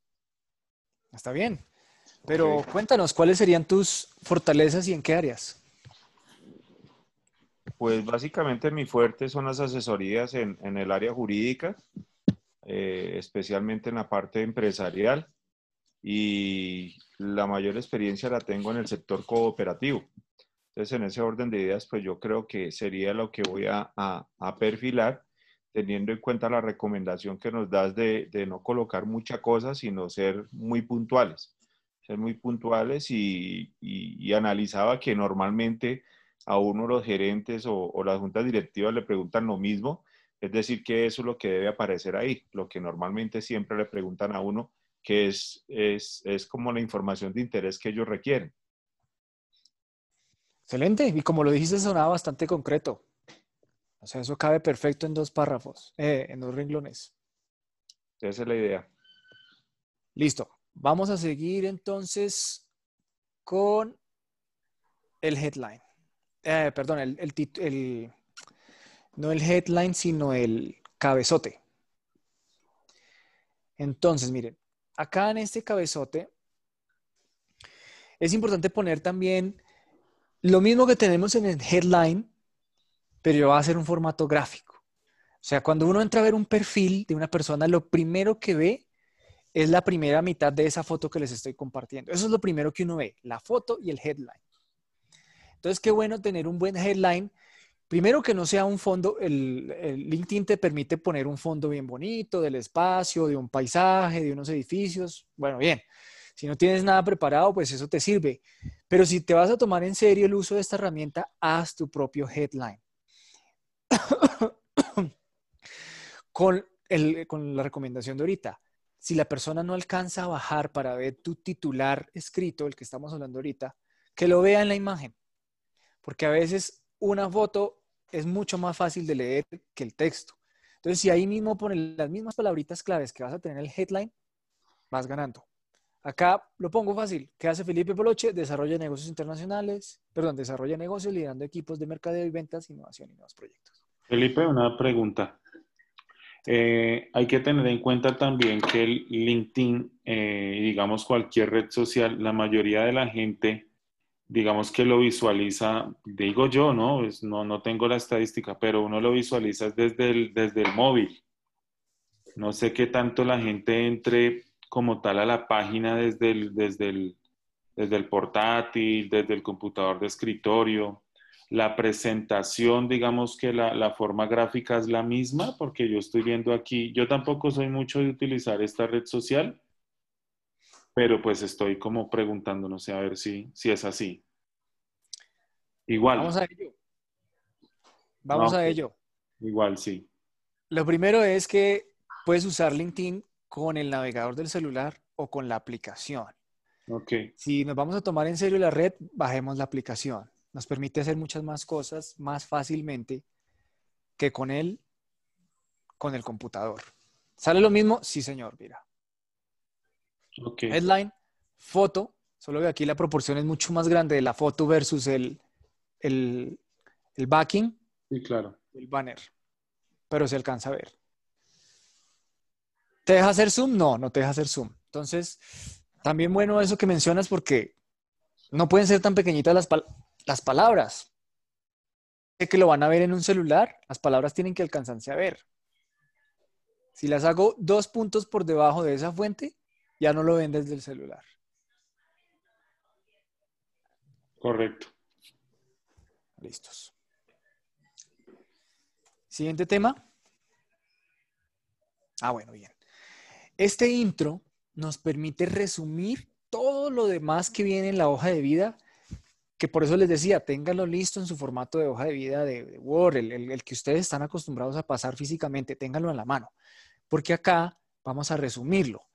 ¿Qué voy a poner? La posición actual o más reciente. Si en este momento no tengo empleo, pongo la posición actual. Y aquí me deja poner la que yo quiera, si quiero poner otra. O sea, si yo quiero poner o resaltar que esas han sido mis experiencias más recientes, aquí las puedo poner porque es un intro. O sea, este, este LinkedIn, la manera en la, que muestra las, páginas de las personas, es eh, la imagen, el, el headline, el cabezote y un resumen de la hoja de vida. Luego de todo eso, sí viene todo lo, largo de la hoja de vida. Eh, luego dice la educación. Acá cuando... Felipe, en el que yo, por ejemplo, decidí poner mi cargo actual. Entonces en current position pongo que tal vez el anterior. No, current es actual, entonces pones ese cargo. Por eso, Sí. pero entonces queda repetido. Sí me ¿Qué voy a entender, o sea, en, en la parte de arriba, en el nombre, así como nos dijiste ahorita, que en, en el nombre pongamos pues nombre y apellido. Y en el last name pongamos el, eh, o el cargo que estemos ocupando o el que quiere buscar empleo. En mi caso, pues yo el cargo que ocupo, pues que también podría aplicar para lo que quiera buscar después. Por eso, pues entonces ese es el, eh, el actual. Y en current, que pues quedaría repetido ahí. Ah, sí, sí, sí, sí, porque esa estructura es, eh, es para ir despertando más el interés. Entonces, primera etapa, si la persona vio mi foto, vio mi headline, vio, perdón, vio mi foto, vio mi cabezote, en donde ya tengo unas palabras, dice, ok, esto es lo que estoy buscando, sigue mirando. Entonces, él sigue bajando. La manera en la que baja es igual en el celular que en el, que en, que en el computador. En la medida que va bajando, va descubriendo más y más cosas. Entonces,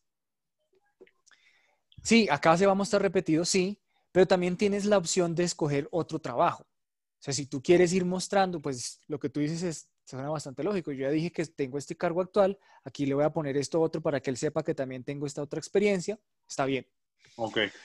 Lo mismo pasa con la educación en la medida que te deja escoger cuál es la que quieres resaltar. Yo pongo acá que la última educación fue la de la Universidad Católica, porque pues fue por, por tiempo o por ubicación en el tiempo, fue la última que hice, la especialización en finanzas en la Católica. Pero tú puedes poner la que más sientas que va a tener impacto, o sea, no, necesariamente la más reciente, sino la que más tener impacto. Y por supuesto los datos de contacto, que eso pues no hace falta resaltar, eh, de dónde vivo y la industria en la que yo me desarrollo. Ahí también tienes ya unos campos predefinidos y tú escoges en el que te sientas más cómodo. Entonces, los que no lo hayan hecho antes, miremoslo acá. ¿Qué campos son los que te dejan crear? Bueno, estamos en la interfaz. ¿Están viendo la interfaz? Porque estoy en el navegador. Sí, sí, sí. Listo. Entonces vamos a Sí. navegar, vamos a, a la práctica. Ya puse el nombre, ya puse el, el headline, sigo bajando, pero vamos a ver ese resumen y la gente lo va a ver así también. Entonces les decía ahorita, el contacto. Yo nunca pongo el teléfono, porque me ha pasado que me llaman vendedores que yo, pues, no, no quiero todavía que me llames. Escríbeme por LinkedIn, por eso el primer contacto es el mismo chat de LinkedIn, o mándame un correo, o bueno, pues escríbeme por Skype, pero no, no me vas a llamar. Entonces, ojo con esto, ¿no? Si ustedes publican el celular, todo el que sea conexión de ustedes lo va a tener. Entonces, bien, voy acá a editar y aquí es donde voy a llenar los campos que estábamos viendo ahorita. Entonces, industria. Miren, acá casi que muestra todo tipo de negocios, casi que con una clasificación SIU en todo. Pónganlo. Pónganlo porque eso también los muestra en los, filtros cuando las personas los busquen. Y el otro que muestra es... Ah, bueno, la información de contacto, que ya la dijimos ahorita. ¿Listos? Bueno. Vamos de regreso acá. Esto ya lo vimos. Ahora este tema. Estoy compartiendo la pantalla donde se ve un círculo rojo a la derecha. ¿Sí? Sí. Bien. Esa es la URL de mi página en LinkedIn. Esa URL es importante configurarla, porque es que miren lo fácil que es encontrar a alguien y miren lo fácil que es referirlo si yo tengo, si yo mando un correo. Cuando yo adjunto una hoja de vida en un correo, primero en el cuerpo del correo yo le pongo esto. Y me lo sé de memoria, es súper fácil. F Polochi. Si yo no configuro eso ahí, miren, acá donde dice editar URL pública, si yo no vengo acá y le hago clic ahí, ahí me va a salir un número, X. Uno nunca se va a aprender eso. Entonces, eso lo sugiero por comodidad de ustedes al saber cuál es su propia página web. ¿Sí? Eh, alguien, por favor, Esteban, ¿qué, qué te sale ahorita en tu URL? A ver, ¿dónde es que está, perdón? ¿En qué parte es Listo. que la encuentro? Entonces, mira, entras a tu perfil, Sí. entonces haces clic en la cabecita, ver, Estoy, ver- estoy desde el, desde el celular, ¿no? Ah, bueno, listo. Entonces, Entonces, ah, desde el Como celular. configuración, no. Espérame, yo lo voy haciendo desde el celular. Ah, Porque es que hay algunas cosas que toca hacerlas desde el computador, no todo se Ah, puede del celular. No, desde el celular no te deja ah, editar la URL. ¿Quién puede en este momentico entrar y ver qué URL tiene, por favor? Desde el computador. Andrea Lorena dice que en el chat. Ok, eso, ahí la mostró. Todos tienen hasta acá idéntico, linkedin.com slash in, y de ahí en adelante ya es la personalización. Andrea, raya Lorena, raya Rodríguez, raya Olmos, raya uno, ta, ta, ta, ta, ta, ta. No, ¿quién se aprende eso? O sea, ni, acuérdense, esto no es, no es pensando en que, la- en que uno le vaya a decir a alguien ahí en la calle o en un celular, no, es que mi- mira, mi, mi, página está, ta, ta, ta, ta. No, sino que es mucho más fácil que ustedes se lo aprendan para que fácilmente se lo digiten a alguien cuando estén conversando. Un WhatsApp, están en una conversación de WhatsApp. Oye, sí, mírame, te puedo, te puedo pasar mi hoja de vida, entonces ya no le voy a pasar por WhatsApp el PDF, sino que le voy a pasar ese vínculo. Entonces me lo sé de memoria, lo digito rápidamente y esa persona pues no va a haber un reguero así de cosas que diga, uy, ¿qué tal eso sea un virus? Sino que va a ver tu nombre ahí personalizado y va a ser también más rápido que él le haga clic a ese vínculo y listo. Lo mismo pasa cuando tú envías un correo, si alguien te dice, sí, mándame la hoja de vida del correo, entonces bueno, tú le mandas el PDF. Pero eso del PDF, créanme que ya en unos años eso ya no se va a volver a mandar porque te van a decir, pues mándame tu vínculo de, de LinkedIn que ahí miro todo. Entonces, por favor, en este momento, los que no tengan configurado eso, por favor, hagámoslo de una vez. Entonces, aquí les estoy compartiendo la pantalla. Entran a su perfil, o bueno, entran a LinkedIn, hacen clic en la carita, ver perfil. Eso ya los deja en este interfaz. Y a la, arriba a la derecha dice editar perfil público. Hago clic allí, me lleva a otra página en donde otra vez arriba a la derecha le doy clic en el lapicito y escribo mi URL. ¿Listos?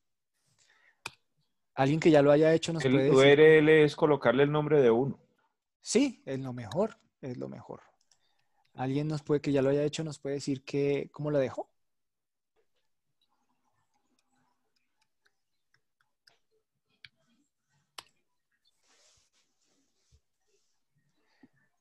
Dice, perfil profesional José Méndez.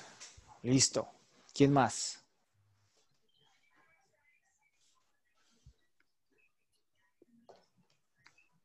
Ángela Ruiz, que no quiso participar ahorita. De pronto, si no tienes audio por acá, puedas participar.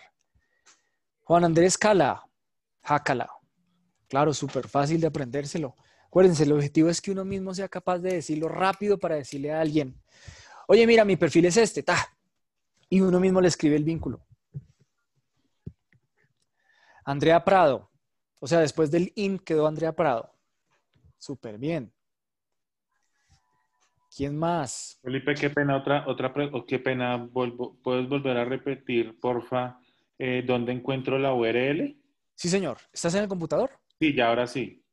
Listo, entonces mira, te voy a compartir la pantalla. Ah, bueno, no, mejor te dicto, ¿no? Porque lo vas a hacer. ¿Está Entonces, editar URL y perfil público? Esa, Listo. esa. Y ahí te lleva a otra página donde otra vez arriba a la derecha vuelve y sale lo mismo, pero con un lapicito. Sí, copio eso. Le das clic en ese lapicito y ahí escribes tu URL. Ah, ok. Escribe tu nombre. Sí. A ver si te deja ponerlo con tu nombre. Porque puede que alguien lo haya usado. A ver, alguien escribió en el chat. Andrés Felipe Caballero quedó Caballero Felipe. Excelente. Y miren, le dejó de una vez personalizar con mayúsculas también. Más fácil de leer. Acuérdense, entre más fácil de leer sea, más fácil es de compartir. porque se lo saben de memoria, porque la persona que lo, se lo escriban en un WhatsApp, pues claramente no es un virus, sino es una página web de una persona. ¿Quién más? Esteban, ¿nos puedes contar cómo la... Ahí está.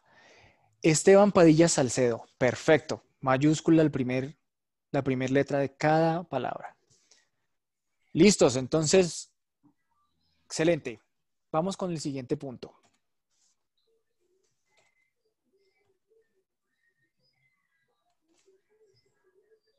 Ahora sí, acerca de.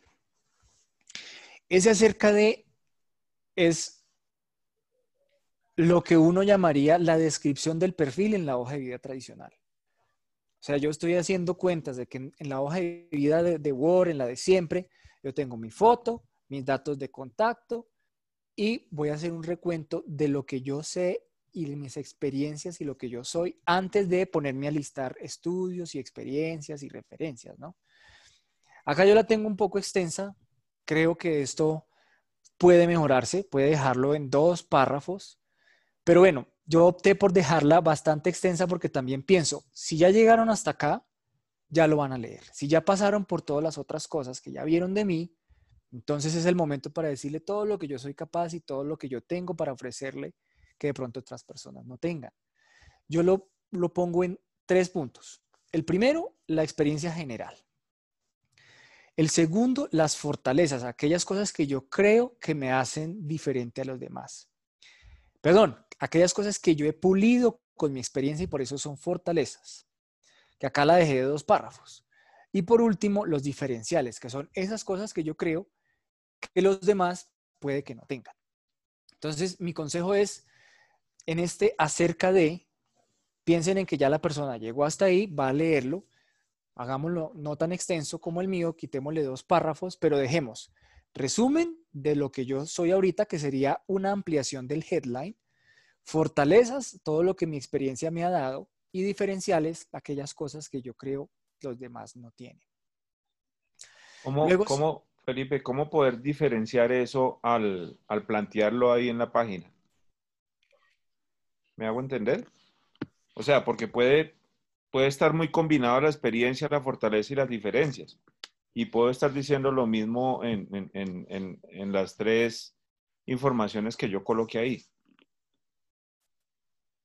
Ok. Entonces, la primera parte creo que debe ser un resumen de las dos cosas. Yo tengo experiencia en desarrollar negocios desde la propuesta de valor en un entorno business to business, llegando a manejar las relaciones con los stakeholders en estos países. Entonces ahí estoy tratando de combinar las dos cosas, sin decir que estudié, sino a lo que me he dedicado y en qué entornos, porque ahí ya dejo ver algo de la experiencia. Entonces yo digo, yo es que yo ya he trabajado en estos países, pues con clientes de estos países. Ah, bueno, entonces este señor tiene un perfil internacional. Si yo digo, no, yo soy ingeniero, eh, un ingeniero industrial, experto en fórmulas químicas, pues qué bueno poner ahí de una vez en cuáles laboratorios he trabajado. Las fortalezas yo las pongo debajo y las, y las titulo fortalezas, porque en ese primer contexto que ya di de dónde he trabajado, pues doy a entender qué es lo que ya he hecho. O sea, qué he hecho para esas otras empresas de BPO, eh, para los stakeholders, qué he hecho para ellos. He innovado en procedimientos y herramientas que hacen eficiencia en costos y mayor generación de valor. Entonces es eso, darle un poquito más de, la, de lo que ya dije que hacía. Yo dije que hacía negocios business to business para este tipo de empresas. La fortaleza es, ¿cómo fue que hice eso? ¿Cómo fue que hice business to business? Pues enfocado en un tema de eficiencia de costos. Por eso les digo que aquí está un poquito extenso. Este tercer párrafo ya lo hace ver bastante extenso. Por eso les digo, saltémonos de una vez al diferencial. Y en el diferencial yo pongo esas cosas que yo me siento totalmente confiado de que esas son cosas únicas. Liderazgo en equipo, una planeación, una disciplina, alto sentido de compromiso. Bueno, cada uno tiene unas fortalezas que sabe sustentar plenamente porque además también puede liderar con ejemplo y ese tipo de cosas, pues creo yo también son palabras claves. Entonces yo les doy esa recomendación. Hagan un pequeño resumen de cuál es la experiencia, con qué tipos de clientes o empresas han trabajado, digan cómo, cómo han hecho ese trabajo, resaltándolo como una fortaleza y ese diferencial. Entonces ahora vamos a completar el perfil con la experiencia. Voy a venir acá para hacerlo más, más evidente cómo tienen que hacerlo. Una experiencia. Si en este momento no tienen qué pena molestarte. Señora, ¿quién habla? Es que yo te, yo te escuché todo, pero me perdí. ¿En dónde lo edito? O sea, ¿dónde edito eso? Ah, ok, en acerca de. Sí, ajá. Entonces, entras a tu perfil, bajas del cabezote, bajas del headline, luego viene una partecita que dice acerca de y le das clic en el lapicito que sale a la derecha. Acá te lo estoy mostrando. ¿Sí lo ves?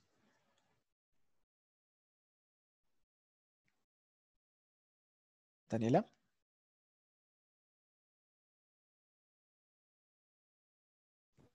No, no encuentro eso. Ok, te estoy compartiendo la pantalla para ver si nos ubicamos mejor. Entonces estás en tu perfil, o bueno, entraste al home, porque el home te lleva a otra pantalla. Vienes a, a tu carita que está arriba a la derecha, le das ver perfil. En ver perfil ya te sale el cabezote, bajas y encuentras un apartado que dice About o acerca de. ¿Te sale? Explicaciones desde el computador. Sí, señor, desde el computador. Correcto, correcto. Buena apreciación. ¿Sí te salió? Felipe, pero disculpa, Juan Andrés, lo que pasa es que si ella no tiene añadida la sesión, no, no se lo va a mostrar. O sea, Hay algo que dice añadir sesión, lo que tú tienes Add Profile Section. ah, sí, señor, ya, ya, ya. Ajá. Sí. Ah, bueno, bien. Gracias por esa observación. Sí. Entonces, si estás llenando por primera vez el perfil de, de LinkedIn, pues todos estos campos están en blanco. Entonces, bien, estás ahí en la entrada del cabezote, le das añadir sección y ahí vas a añadir cada una de esas. La segunda es el about. ¿Listo? Cuando le das clic, se te van habilitando y una vez habilitadas, sí abajo te aparecen para que le hagas clic en el lapicito.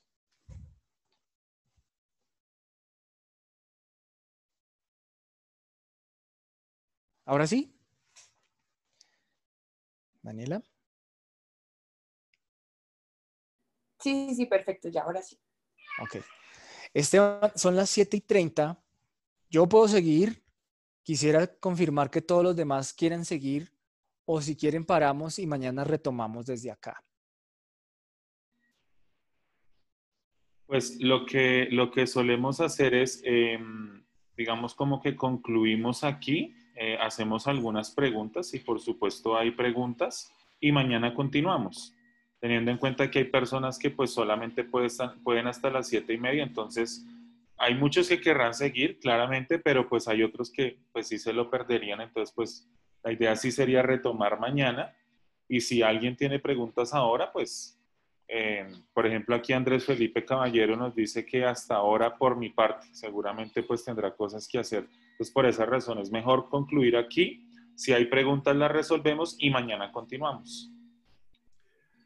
Porque el tema está bastante bueno, está bastante interesante, pero pues también entendiendo para los que se tienen que ir o que se tienen que desconectar, mejor dicho. Bien, sí, yo creo que esto es un tema para dedicarle el tiempo necesario. Entonces, si, si estamos de afán, pues mejor hagámoslo mañana. Terminamos mañana. Pero si hay preguntas, por favor, para que retomemos pues lo que es la sesión número uno. Una preguntita, una preguntita. O una inquietud más que todo, más que todo. Señor. Una inquietud y cuando el profesor hablaba de la, sí, de, de la hoja de vida, a mí siempre me ha causado curiosidad e, e inquietud que eso es como cuando, cuando uno va a un concesionario y dice, yo quiero una, un eh, automóvil eh, sedán y le sacan un camión. Eh, ¿A qué me refiero en la hoja de vida? Que, pues, una hoja, siendo lógicos, una hoja, ¿cuántas páginas tiene? Dos. Por eso. Y uno lleva una hoja de vida y encuentra uno como 18 páginas. Eso no es una hoja de vida, ¿no? Entonces hay, hay que manejar como la lógica. Esa experiencia la tuve yo cuando editaba clases en la Javeriana. Y un día fui a la fotocopiadora y me dijeron a, a 30 pesos la hoja. Y entonces, claro, como de- de- cuando me las entregaron, me las hicieron por lado y lado. Entonces dijeron, no, es que son 40, 40 fotocopias. Y dije, no, aquí no hay sino 20, 20 hojas. Dijo, y usted me cobró a 20 pesos, a 30 pesos la hoja. Entonces, una hoja tiene dos páginas. Entonces, la hoja de vida no debería, no debería ser ni 3, ni 4, ni 5, ni 18, ni esos portafolios que llegan de la hoja de vida, sino dos páginas, porque eso es una hoja. O sea, manejar la, la lógica, la racionalidad. Es una inquietud con todo el respeto y consideración, desde luego, con todos ustedes. Sí, esa, esa recomendación a mí me tocó pagar la cara cuando estaba empezando en la carrera porque nadie va a leer un mamotreto, sobre todo cuando se presentan 100 personas, 200 personas. Ah, ¿quién va a leer eso? La cosa ahorita es un poquito diferente con LinkedIn porque tú ya pusiste unas, unos resúmenes, que es hasta donde alcanzamos a hacer ahorita. Nombre, titular, cabezote y about. Si pasan de ahí, o más bien, siguiendo esa lógica que tú tienes, hasta ahí es una, es una hoja de vida. Ya dije que es quién soy, qué hago, a qué me dedico y de un resumen de mi experiencia.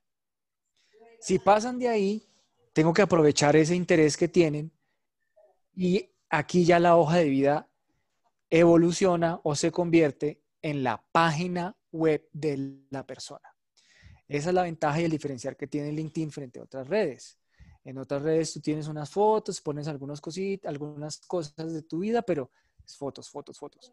Acá es el showcase o el, el stand para uno mostrar quién es y el, todo el despliegue de las cosas. Entonces, todo lo que vamos a hacer de aquí en adelante es ese paso siguiente a la hoja de vida que ya la vimos, porque es el resumen, como tú bien lo dices, una hoja de vida es un resumen, y de aquí en adelante vamos a profundizar en todas aquellas cosas que yo, ya teniendo la atención de una persona que entró a mi página web, vaya a ver.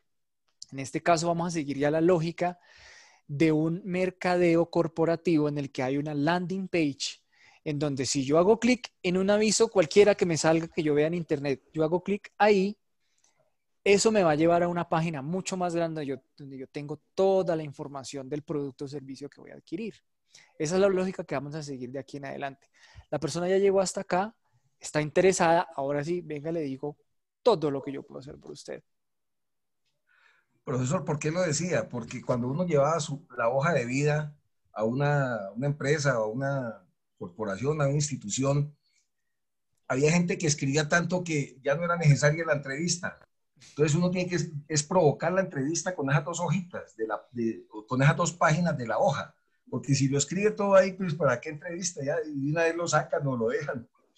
Dijo, como que copió también lo que tenía que decir en la entrevista, ¿no? Las dos, es, es el abrebocas, es el abrebocas de, de, de, la hoja de, eso es la hoja de vida, un abrebocas para que provoque la entrevista, para que deje como la puerta abierta, que es lo que dice el profesor, de ahí sí entonces seguir con, con lo otro que pues ahora pues se hará virtual, pero antes era con el entrevistador, que le preguntaba uno hasta de qué iba a morir. y seguramente tendrá que ser así, o sea, nadie, nadie podrá escogerlo, o más bien sería muy irresponsable que lo escojan a uno solo por lo que uno escribió. Tienen que llamar a comprobarlo, a que uno sea, sepa sustentarlo. La ventaja, o más bien la diferencia con la hoja de vida tradicional versus LinkedIn, es que eh, aquí, entre más, mejor. ¿Por qué? Porque me voy a hacer fácilmente encontrable. Entonces, claro, si yo llego a imprimir esto en un, PDF o en un Word, me van a salir como 10 páginas. Eso pues nada práctico llevarlo en la mano a nadie.